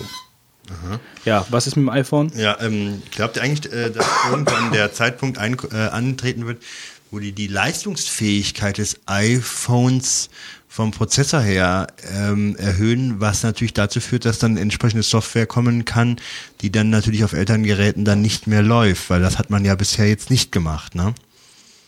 Habe ich mich immer gefragt, das ist ja eine interessante ich glaube, das Entwicklung. Problem liegt eigentlich primär halt in, in der Energiezufuhr halt dann. Aber ich denke, wenn man das ja weiter optimiert, äh, wovon ja auszugehen ist, also da wird ja irgendwann, Leistung bei gleicher Energieaufnahme hast, bin ich mir ziemlich sicher, dass sie es machen würden. weil das Ist halt die Frage, ob sie deswegen Software auf anderen Geräten nicht laufen würde. Das ist halt so. Ja, weil ich denke mir, das ist ja alles ein schönes System, aber äh, in fünf Jahren wird man definitiv sagen, man wird ähm, in das Gerät mehr reinstecken können. Ne? Und von daher äh, ist dann die, ist die Sache interessant, weil ähm, die alten Sachen werden immer laufen, aber wenn man neue Geräte hat, werden dann auch entsprechende Software entwickelt werden, die dann auf den alten nicht mehr laufen wird, weil sie einfach zu rechnerintensiv sind. Gell? Denkst du auch? Das Ja. denke ich mal. Also im Sommer, wenn die, die neue Version kommt, äh, kann man ja mal gespannt sein, ob die das beinhaltet. Gut. Gut, dann Gut. Ähm, sind wir beim pangalaktischen Zocktrip. Auch gut. Fitz. Und zwar möchte ich heute ein bisschen was über das PlayStation Network Spiel NHL 3 on 3 Arcade erzählen. Ist zwar jetzt schon ein bisschen länger draußen, aber wir hatten bis jetzt halt immer ganz gute andere Tipps und insofern, Ist das das Eishockeyspiel? es ist ein Eishockeyspiel, unschwer zu erkennen, am NHL im Namen. Ich wollte ja jetzt nichts Ja, ich bitte, das ist nicht Ge- Allgemeinbildung zu wissen direkt, was in hinter NHL Doch ist es. Ah. Also das heißt doch National Hockey League. Genau. So, guck mal, da Da ist noch kein Eis drin. Du bist aber schnell mit Pass Wikipedia. auf, wir machen jetzt mal den, den, den, den äh, Namen parsen, machen wir jetzt mal weiter. Was könnte 3 on 3 heißen? Dass man nur mit drei Mann spielt, mit sechs? Oh, gut. Falsch. Drei gegen Drei drei. Feldspieler. Also 4 gegen 4. Ja, im Endeffekt spielt es 4 gegen 4. Aber du steuerst wahrscheinlich den Tormann nicht. Nee, genau. Aber da, ist das das Spiel, Fitz, was wir vor ein paar Sonntagen bei dir mal kurz gespielt haben? Das ist ein bisschen länger her und ich habe keine Ahnung, was wir da gespielt haben. Ach, Aber es, ich, ich meine, da ich sonst kein Eishockey Das gespielt war doch habe. das Eishockeyspiel mit den dicken Köpfen. Genau. Ja. Und zwar, ähm, es ist halt ein, äh, du spielst halt mit drei Leuten. Also eigentlich du spielst halt eine Person oder, ähm, oder eine Person gleichzeitig, kannst aber auch mit drei Leuten auf der eine Konsole spielen. Und ähm, immer halt zwei Teams gegeneinander. Es ist halt sehr actionlastig, sehr flott. Kennt einer von euch zufällig von früher noch NBA Jam? Nee, also ich nicht. ich auch nicht. Das war, also, es erinnert mich unheimlich dran. Das Aber was ich ist denn NBA, Wolfgang? Äh, National Basketball League? Nee, äh, League? National Basketball? Jetzt werde ich hier ausgelacht. Äh, äh, äh, äh, äh. Association. Okay, weiter. Gut. Ja, jetzt bleibt euch das Lachen hier im Hals Ja, stecken. ja, ja, ja, ja. Und die Pizza. Du hast noch keine gegessen. Flapp. Ja, es erinnert halt so vom, vom, vom Spielfeeling her halt sehr dran. Es ist halt flott, schnell, ähm, wirklich halt drauf äh, ausgelegt, dass du viel Spaß hast beim Spielen, also nicht wirklich realistisch ist. Zum Beispiel kannst du im Spiel halt auch verschiedene Power-Ups aufsammeln, wie zum Beispiel, dass man halt dickere Köpfe in Anführungszeichen kriegt. Das heißt aber eigentlich nur, dass dein Spieler insgesamt größer wird und du halt mehr äh, Stärke hast beim, beim äh, Blocken und sowas. Äh, es ist auch bewusst darauf ausgelegt, dass du Spieler definitiv umrempelst oder wegblockst oder umhaust, weil nur so kann man halt Power-Ups quasi ähm, erzeugen. Die fallen dann aus diesen Spielern halt so raus und die kannst du dann auch aufsammeln und fahren. Ein Mini-Goalie, ein Riesen-Goalie, äh, Raketenantrieb im, in deinen Dingern und das ist also schon, schon sehr verschiedene Sachen Das macht Spaß, echt. es ist wirklich sehr witzig. Vor allen Dingen ist es halt, es dauert nicht lange. So eine Partie dauert, äh, Ah, Ich weiß nicht. also wenn du, okay, wenn, wenn du Pech hast, kann es halt auch schon mal länger dauern, wenn du halt wirklich hart umkämpft ist, aber in der Regel sind die, die Spiele eigentlich relativ kurz, spaßig und, und äh, halt, es ist halt sowas für zwischendurch. Also ich habe ja ungefähr eine halbe Stunde gespielt. Äh, Ich fand es eigentlich Eine schon. Stunde, du warst kurz zehn Minuten drin oder was? Ah, wir haben länger gespielt. Aber ich, Wolfgang hat eine unterschiedliche Zeit, also der ist so zeitblasentechnisch mehr unterwegs. ich denke eigentlich. Ja, zwei also- Spiele hast du mitgemacht. Es dürften, ja. denke ich mal, so eine Viertelstunde gewesen sein oder so. Okay, dann habe ich eine Viertelstunde nur gespielt.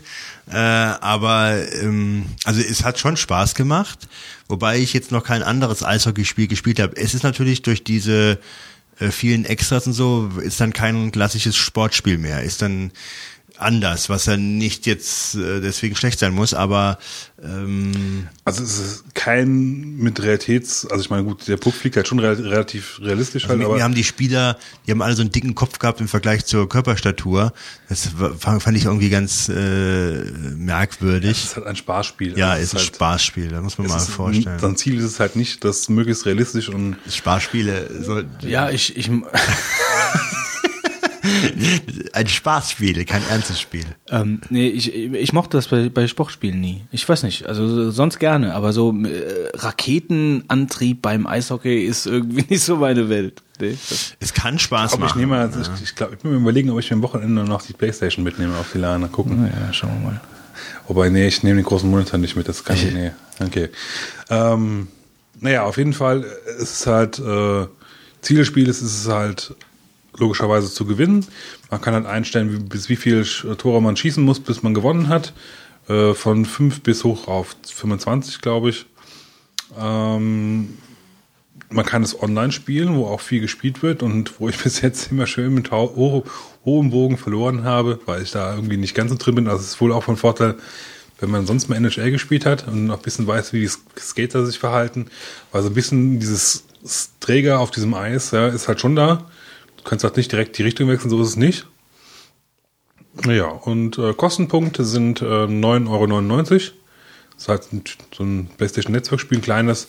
Ist aber, wie gesagt, ne, ich finde es eine gelungene Unterhaltung. Wenn du halt mal kurz keine Stunde oder was Zeit hast für irgendwie was zu spielen, ist es immer noch eine schöne Abwechslung. Schönes Schlusswort. Kommen wir zum Marvin. Was ist denn mit dem Add-on- Add-ons für Burnout Paradise? Äh, würde ich gerne später, ein bisschen später verschieben. Ich habe da schon ein paar, aber halt noch nicht alle, weil da sind in letzter Zeit so viele rausgekommen. Okay, okay. Ähm, Gut, ja dann, mach es mach's später. Ähm, Marvins Tagebuch, äh, da erzähle ich nur ganz kurz. Also wir hatten ja über Audacity ähm, gesprochen, da hat auch äh, einer von den Hörern ähm, Feedback gegeben, dass ihm das auch so geht.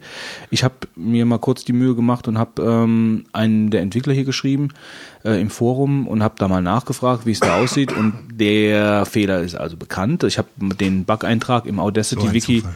auch äh, verlinkt. Ähm, und die empfehlen halt, bis die Stable 1.4 rauskommt, ähm, wo das schon gefixt ist, äh, empfehlen die halt eben das Workaround, dass man ähm, praktisch äh, die diese Hotkeys ähm, im, in den Einstellungen von Audacity deaktiviert und dann passiert das halt nicht. Also Geht das? Ja, das geht. Ja, dass man halt R nicht für Record und so, dass man die einfach deaktiviert und dann ähm, kann man, äh, ja, dann passiert das halt einfach nicht. Haben relativ schnell geantwortet, hat mich gewundert eigentlich. Also weil das für so ein freies Projekt und so, dafür ging es wirklich schnell, da habe ich schon andere Sachen erlebt. Aber soweit nur dazu. Ich wollte vor kurzem mein ähm, iPod 5G, Video 5G, von dem ich eben schon erzählt habe, äh, verkaufen, ähm, weil wenn man den iPod Touch hat, braucht man nicht unbedingt nochmal einen zweiten iPod, habe ich mir gedacht. Und äh, das Gerät schon viele Jahre. Und ähm, kurz bevor ich es verkaufen wollte, ähm, ist das Display plötzlich defekt. Und ich habe seltsame Artefakte in dem Display. Na toll. Und ähm, das hat jetzt, wie lange, wie alt ist der? Vier, viereinhalb Jahre ungefähr, vier Jahre. Äh, es hat immer funktioniert und wirklich Tage bevor ich es ins Internet reinstellen will bei eBay, um da noch 100 Euro draus zu ziehen oder ähnliches, ist ja einer dieser iPods gewesen, die dann sehr leicht verkratzen. Ähm, kriege ich komische Artefakte, die halt Displayfehler sind, Pixelfehler und zwar so heftig, dass das nicht mehr bei eBay verkaufbar ist. Mich tierisch geärgert, weil das äh, hat jetzt absolut nicht sein müssen. Es hätte ja beim Käufer passieren können. Hätte schönen Gewährleistungsausschluss gehabt. nee, aber das ist schon, also das ist ein, ein Fluch. Ähm, äh, ärgere mich übrigens auch noch über etwas, wo- was ich euch fragen wollte, ob ihr da äh, Abhilfe wisst. Ähm, QuickTime. Wenn ihr Videos mit QuickTime anseht, ähm, also wenn ich Videos überhaupt gucke, die ich nicht Vollbild schalte, gibt's ja immer die Funktion im Vordergrund, immer im Vordergrund. Ja, der ja. VLC-Player kann das ja, out of the Ja, box. das kann es, aber QuickTime kann es nicht. Nee, das und das stimmt. ist für mich so ein Irrsinn, äh, wie man einen Videoplayer äh, auf den Markt bringen kann und dann in der x-ten Version schon draus haben kann und diese simpelste Funktion nicht da ist. gut, ich muss mir ernsthaft fragen, äh, also wenn ich das sowas mache, also ich, habe dann immer eine Ecke oben oder so, wo so Ja. ein Video läuft, ja. Aber ich mache dann da auch nichts drunter auf im Prinzip. Also ja, aber das warum? Problem ist, wenn ich jetzt mal auf dem auf dem MacBook ähm, Display mir ansehe, dann habe ich halt nicht viel Platz, ja. Und äh, wenn ich dann ein Fenster habe, wo ich hin und her schalte, äh, dann müsste ich halt dann den wenigen Platz auch noch äh, ein bisschen aufteilen. Und ähm, das ist halt gerade auf dem Laptop-Monitor oft äh, nicht so einfach, dass man das dann berücksichtigt. Zumal der geht ja dann, äh, du könntest es sonst rechts oben haben und äh, kannst dann, äh, musst die Fenster nicht so schmal machen. Du musst die ja schmaler halten sonst, ja. Äh, ansonsten blätterst du halt hin und her und das Ding ist immer wieder im Hintergrund.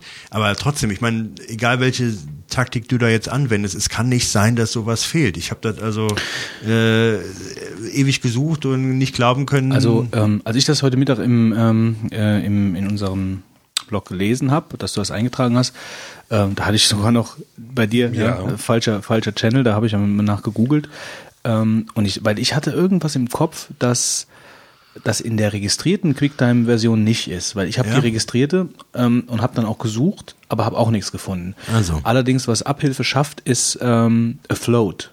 Das ist ein äh, kostenloses Programm, mit dem du praktisch alles einstellen kannst, was irgendwie mit den Fenstern zu tun hat. Und da kannst du halt relativ einfach dann sagen, okay, ich möchte jetzt das Fenster hier immer im Vordergrund haben. Das geht. Ich habe das jetzt gerade schon bei uns in den Shownotes verlinkt, das Programm. Das kannst du runterladen. damit kann man es Abhilfe Ja. machen. Und wie, da kannst du die Fenstereigenschaften auch mal Ganz bestimmen genau. oder was? Ja, da kannst du alles, was die Fenstereigenschaften angeht, kannst du da mit ähm, mit äh, einstellen. Okay. Also man, man legt verschiedene Eigenschaften für Programmfenster fest. Ähm, durchsichtig, dauerhaft schwebend im Vordergrund des Desktops ähm, und so weiter. Also da das ist sehr nett. Für alle interessant, die fenstermäßig so ein bisschen sich individualisieren wollen. Jetzt hat der Fitz mir hier reingeschrieben, Wolfgang macht nur einen Superwein. Und zwar Safari 4.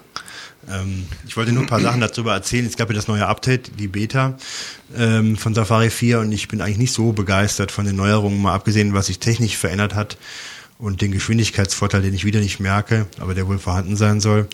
Ähm, es gibt ja dieses Top Sites äh, als neue Funktion, wo du dann praktisch so ähm, in so einer sehr grafisch Coverflow erinnernden Ansicht 24 kleine Thumbnails von den meistbesuchtesten Seiten angezeigt bekommst.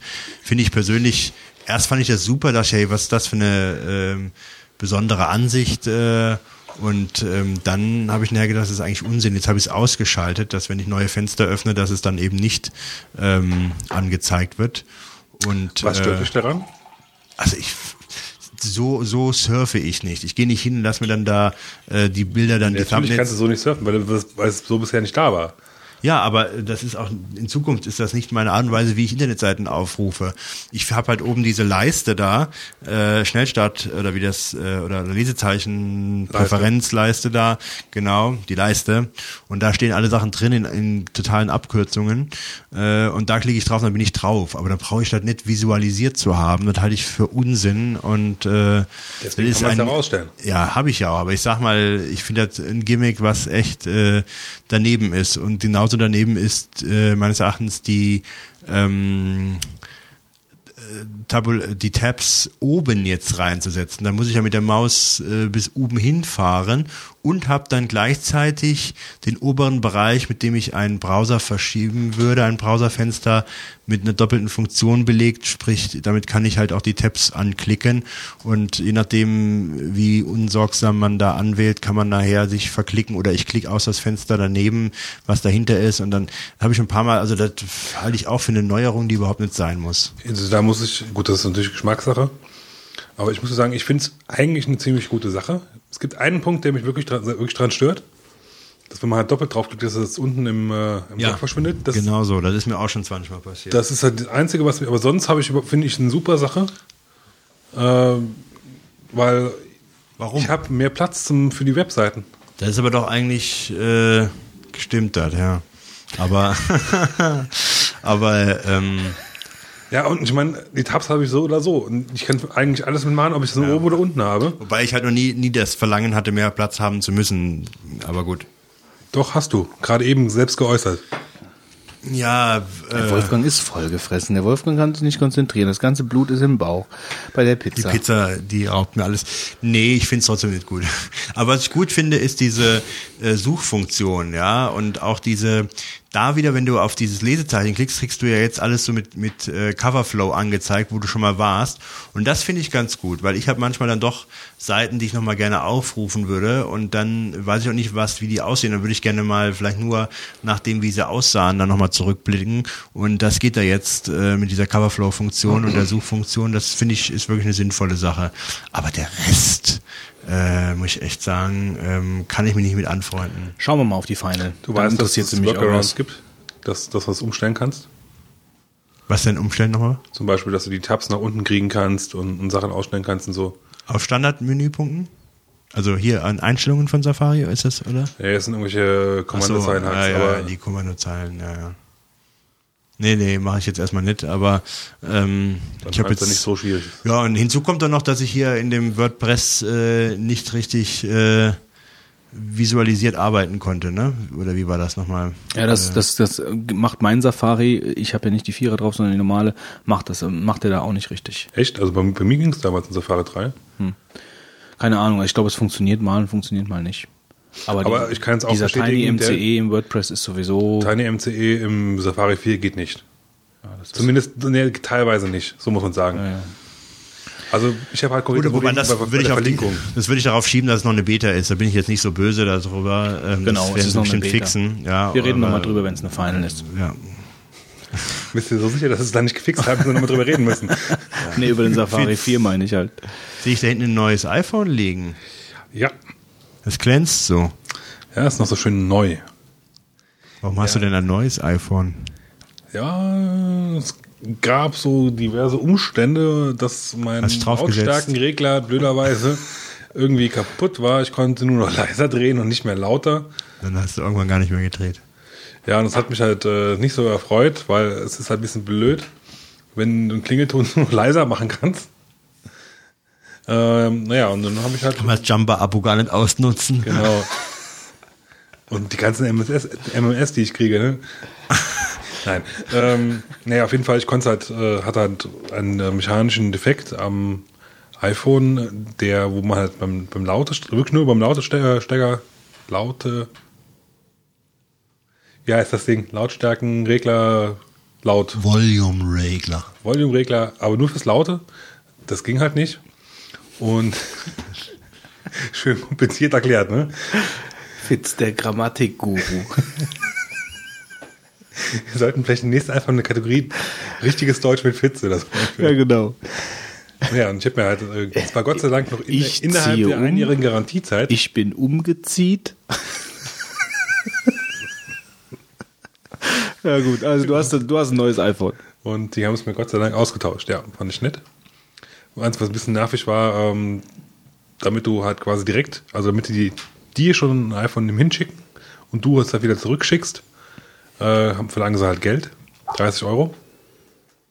Ansonsten schickst du es halt ein und du musst halt warten, bis es wieder da ist. Und das ist natürlich nicht so die Lösung, die ich präferiert habe.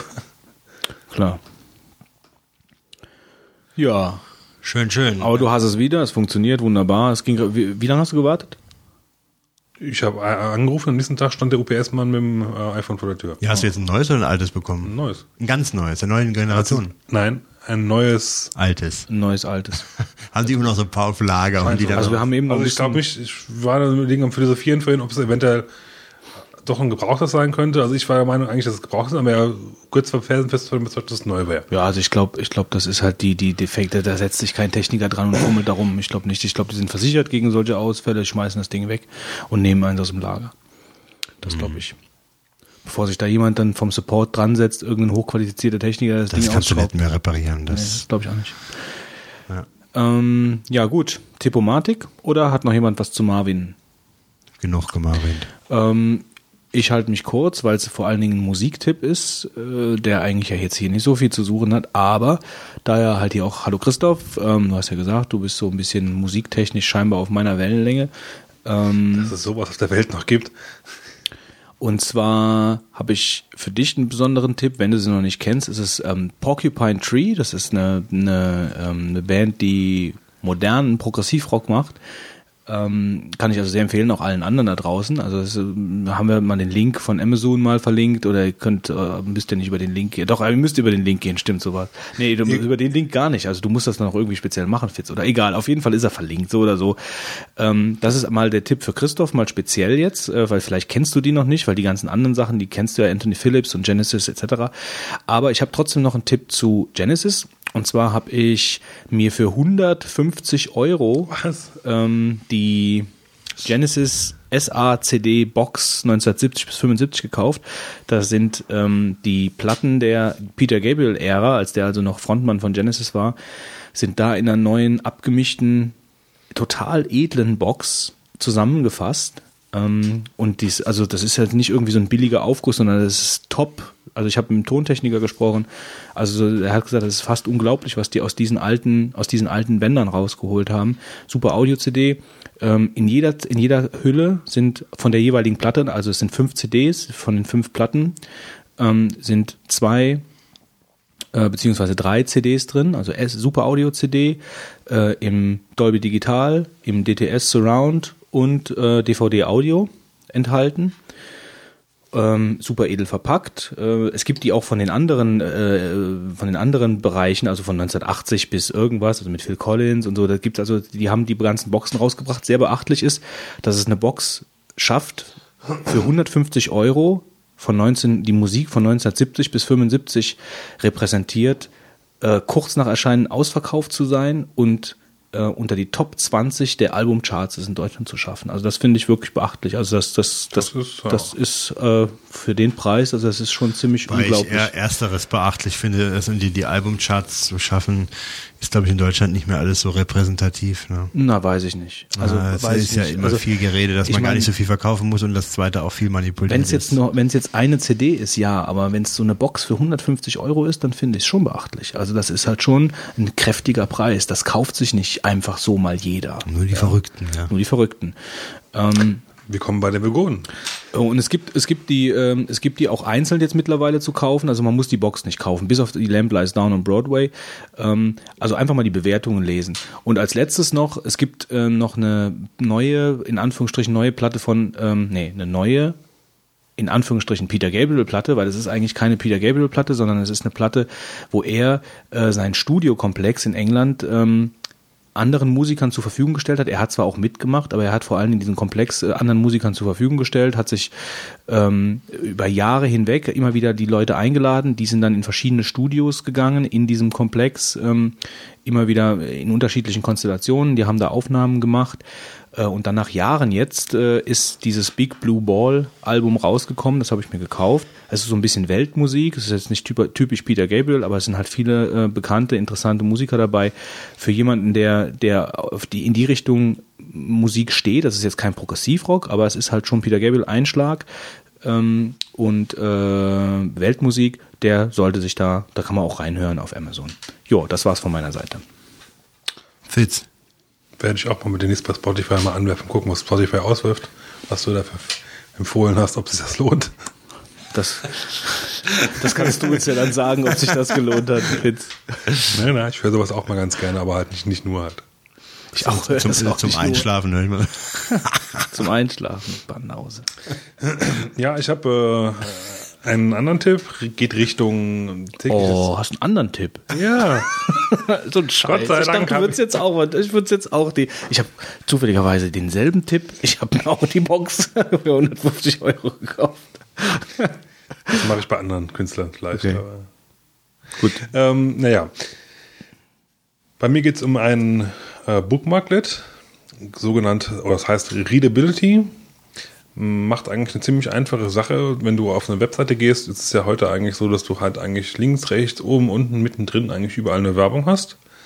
Und dieses Bookmarklet versucht halt einfach, äh, diese Werbung halt zu eliminieren und einfach nur den Text schwarz auf weiß darzustellen. Man kann dann sich selber noch ein paar Sachen einstellen, äh, mit welcher Schriftgröße man es sehen will, wie viel Rand du haben willst auf der Webseite ähm, und so Kleinigkeiten und ist eigentlich mal, wenn du halt einen längeren Text lesen willst, denke ich mal ganz angenehm. Probiert es einfach aus, ist in den Shownotes verlinkt. Viel Spaß damit. Ja, das war ja mal knackig. Äh, Es geht noch Nicht so knackiger, äh, denn ich lese derzeit ein Buch. Ähm, Oh je. ja, Oldschool. alle, so alle zehn Jahre mal. Ähm, nein, äh, ich lese ein Buch. Ähm, ich habe mir letztens ja meine, f- äh, wie heißt es, meine Liebe zur Fotografie insofern entdeckt, als dass ich ähm, ein bisschen mehr fotografiere mit einer digitalen Spiegelreflexkamera und es gibt da mittlerweile nicht nur die vielen Videotutorials, die ich mir ansehe, sondern auch sehr hochwertige Bücher mittlerweile auf dem Markt. Da gibt's also Galileo, Press, glaube ich, und Markt und Technik, die haben da auch viele auf dem Markt. Und ich habe jetzt ein Buch gefunden, das nennt sich Der fotografische Blick und beschäftigt sich nicht mit äh, der Technik äh, der ähm, digitalen Spielreflexfotografie, was viele Bilder mach, äh, viele Bücher machen, sondern mit Bildkomposition, äh, Bildgestaltung, ähm, Das wie ist man quasi BK, nicht KK. ja, ähm, genau. Und ähm, es ist halt, also es sind sehr viele Beispielbilder äh, drin und die erklären dann halt verschiedene ähm, Techniken beziehungsweise verschiedene Sachen, auf die man ähm, beim Fotografieren achtet. Denn das Motiv ist ja letztendlich das, das das Bild wirklich gut macht. Und von daher. Wie war das kurz und knackig, ja? Ja, ich ist immer noch der erste Satz. Und von daher, Thomas. und von daher äh, kann ich es eigentlich Mann. ganz empfehlen. Ich fand es bisher sehr interessant. Ich habe jetzt so ein Drittel durchgelesen und äh, der fotografische Blick äh, verlinkt zum I, äh, zum Amazon, glaube ich, bei uns jetzt hier. Vielleicht du kannst ja noch einen Affiliate-Link jetzt hier draus machen. Das Ja, habe ich glaube ich nicht ja, gemacht. klar. Viele Affiliate-Links, genau. Alles So, also- das äh, war die Tippomatik. Dann kommen wir zur Rohrpost. Da mache ich direkt weiter. Ähm, bei der Rohrpost äh, habe ich mich peinlich hervorgehoben, dass ich erklärt habe, wie ich die Netzwerkumgebung umschalte. Dabei geht das ja ganz einfach über den, über den Apfel, den ich oben links klicken muss und dann gibt's da Umgebung und dann kann man da ganz einfach schnell zwischen den Umgebungen hin und her schalten. Das ist mir bisher nicht bewusst gewesen. Und ich habe immer, die da gewesen? immer nur die Systemsteuerung habe ich geöffnet. Das ist ja echt peinlich. Naja, auf jeden Fall geht's sehr schnell. Vielen Dank für den Tipp und dann noch etwas zur Mondlandung. Und zwar hat Oh, mir jetzt. jemand äh, in einer der letzten Folgen äh, einen Kommentar äh, auf unsere Webseite gesandt. Äh, ich solle mir doch mal von Alpha Centauri äh, auf Bayern äh, Von dem Lesch. ja, genau. Von dem Lech die Sendung dazu angucken. Es ist natürlich klar, ohne die gesehen zu haben vorher, äh, in welche Richtung das Ganze geht. Äh, wenn ein öffentlich-rechtlicher Sender und dann noch aus Bayern äh, weiß was zur Mondlandung äh, da bietet, dann weiß ich genau, äh, wie die Meinung da ist. Ja. Da wird nichts genähert, würde ich mal sagen. Eben, da wird gar nichts gelernt. Im Gegenteil, also ich habe mich echt aufgeregt, ja. Also ich habe noch nie jemanden gesehen, der so arrogant, polemisch, äh, äh, selbstherrlich äh, und ähm, eigentlich Hol mal unwissenschaftlich bitte einen Spiegel, Fitz. Er müsste äh, sich, mit der, nur umdrehen. Mit, mit der Sache ähm, beschäftigt hat, wie er. Ähm, das, die, die, diese 15-minütige äh, ähm, Serie, genau, beinhaltet die ersten fünf Minuten, äh, dass der Mann ähm, erstmal darstellt, dass ja über 400.000 Leute äh, eine Verschwörung praktisch durchführen würden. Und es sei ja jeder sei ja dann in der Verschwörung drin, er natürlich auch, er sei ja schon da drin, seit, seit er geboren wurde. Und die Russen auch und der KGB und überhaupt jeder sei in der Verschwörung drin, das wäre ja eigentlich auch alles ganz, klar, äh, denn die Mondlandung wäre ja alles erfunden und so weiter. Und nachdem er sich da lächerlich gemacht hat, ähm, äh, hat er dann in so einem leeren Klassenzimmer, wo er dann hin und her läuft, Ja, das ist das typische Format da. ja, ja. Und hat er dann so ganz lässig wie so der äh, Realschullehrer. Kanntest du den noch Klasse. nicht vorher? Hast ich du habe noch da, nie ich hab da schon mal reingeguckt, aber das war vor, vor fünf, sechs Jahren. Und die Serie ist ja leider eingestellt worden. Ja, weil, weil er jetzt Ja, weil er keine Forschung Zeit macht. hat. Ja, ja, ja. Er ist jetzt ins öffentliche, also ins ZDF gewechselt da. Aber lange Rede, kurzer Sinn. Er hat dann noch, nicht lange Rede, ich mache das noch breiter jetzt. Ähm, und zwar hat er dann natürlich schon an die Tafel reingeschrieben, gab es die Mondlandung, un äh, war die Mondlandung echt oder irgendwas hat er dann noch hingekritzelt und dann hat er dann die ganzen Argumente dann so genommen äh, und hat dann versucht, die dann zu widerlegen mit paar lässigen Sätzen. Äh, und so einfach ist es nicht, ja, muss ich mal sagen, äh, was er dargestellt hat. Äh, da gibt's auch verschiedene andere Argumentationen zu jeder einzelnen These, die er da angebracht hat. Ähm, das war also nur mal das Beispiel. Es gibt ja immer diese wehende Fahne, die dann angeführt wird, äh, die dann die Mondkritiker sagen, das ist doch ein Beweis dafür, es gab keinen Wind, das kann nicht so gewesen sein. Und dann sagen dann immer die Mond, äh, äh, also diejenigen, die das als wahr ha- halten, die sagen dann immer, ja, da war doch oben eine Querstange in der Fahne drin und deswegen war die so. Ja, das aber erklärt aber nicht, warum die Fahne selbst in sich praktisch äh, Bewegungen drin hat, ja. Ähm, aber gut, ich will das gar nicht so jetzt als entscheidenden Punkt nehmen.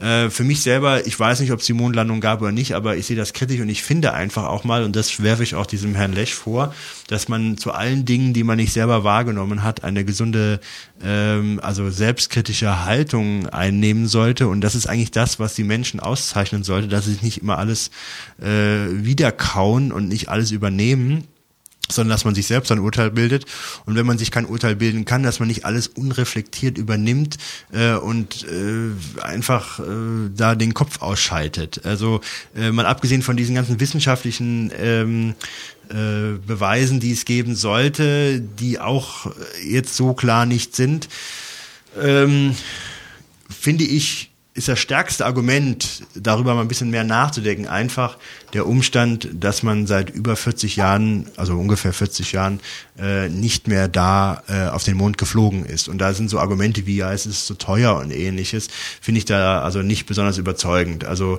ähm, da die Menschen gehen eigentlich immer wieder dahin, wo sie hingegangen sind und dann spielt Geld keine Rolle und es gab schon äh, auch viele andere Zeitpunkte, in denen man mit solchen Mondlandungen äh, oder ähnliches vielleicht äh, politische Stimmung hätte machen können.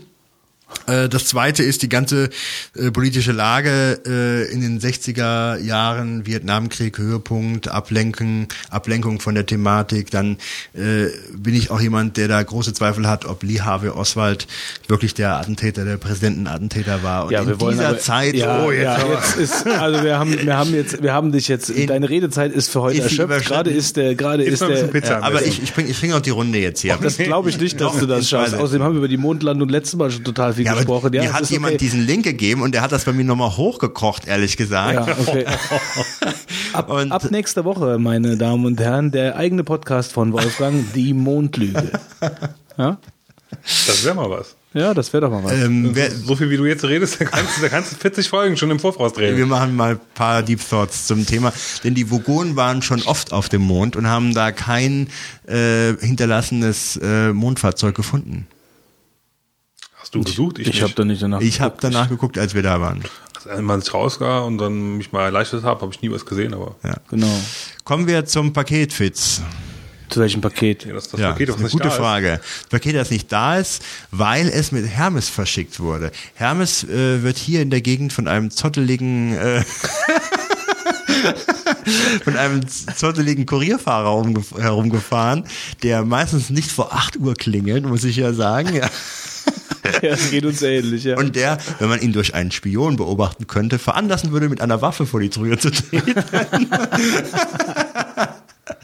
Weil er nämlich ein komisches Elektrogerät in der Hand hat, was man als Elektroschocker deuten könnte, dann letztendlich aber doch nur das Teil ist, worauf man elektronisch unterschreiben muss. da ist wieder der zottelige Mann mit dem der Tür. Das ist der Hermes. Nein, er ist super freundlich, muss ich ja sagen. Aber Hermes ist dafür bekannt, ewig, äh, also längere Zeiten zu dauern. Ähm, ich habe bei eBay verschicke ich nichts mehr per Hermes, denn da habe ich schon äh, übelste Androhungen bekommen, dass ich die Sache nicht abgeschickt hätte. Aber erfuhr Hermes wahrscheinlich mit dem Paket und dem Elektroschockerfahrer durch die halbe Republik, um das Paket zuzustellen. Ja, der war mal wieder auf Welttournee, ja, der Fahrer. Äh, also Na, auf jeden Fall ist es nicht da. Ich, Ich hoffe, wir hoffen zur 20. Folge. Also Bernd hat es definitiv abgeschickt, hat er mir definitiv noch versichert. Ich Wir hoffe- warten jetzt auf, auf, irgendwann. verderbliche Ware. Ich hoffe, jetzt nichts Lebendes drin. ja, irgend so eine Wenn doch, bitte anrufen, denn wir wollten das Paket live öffnen. Nicht nachher, dass wir noch eine tote Katze rausziehen.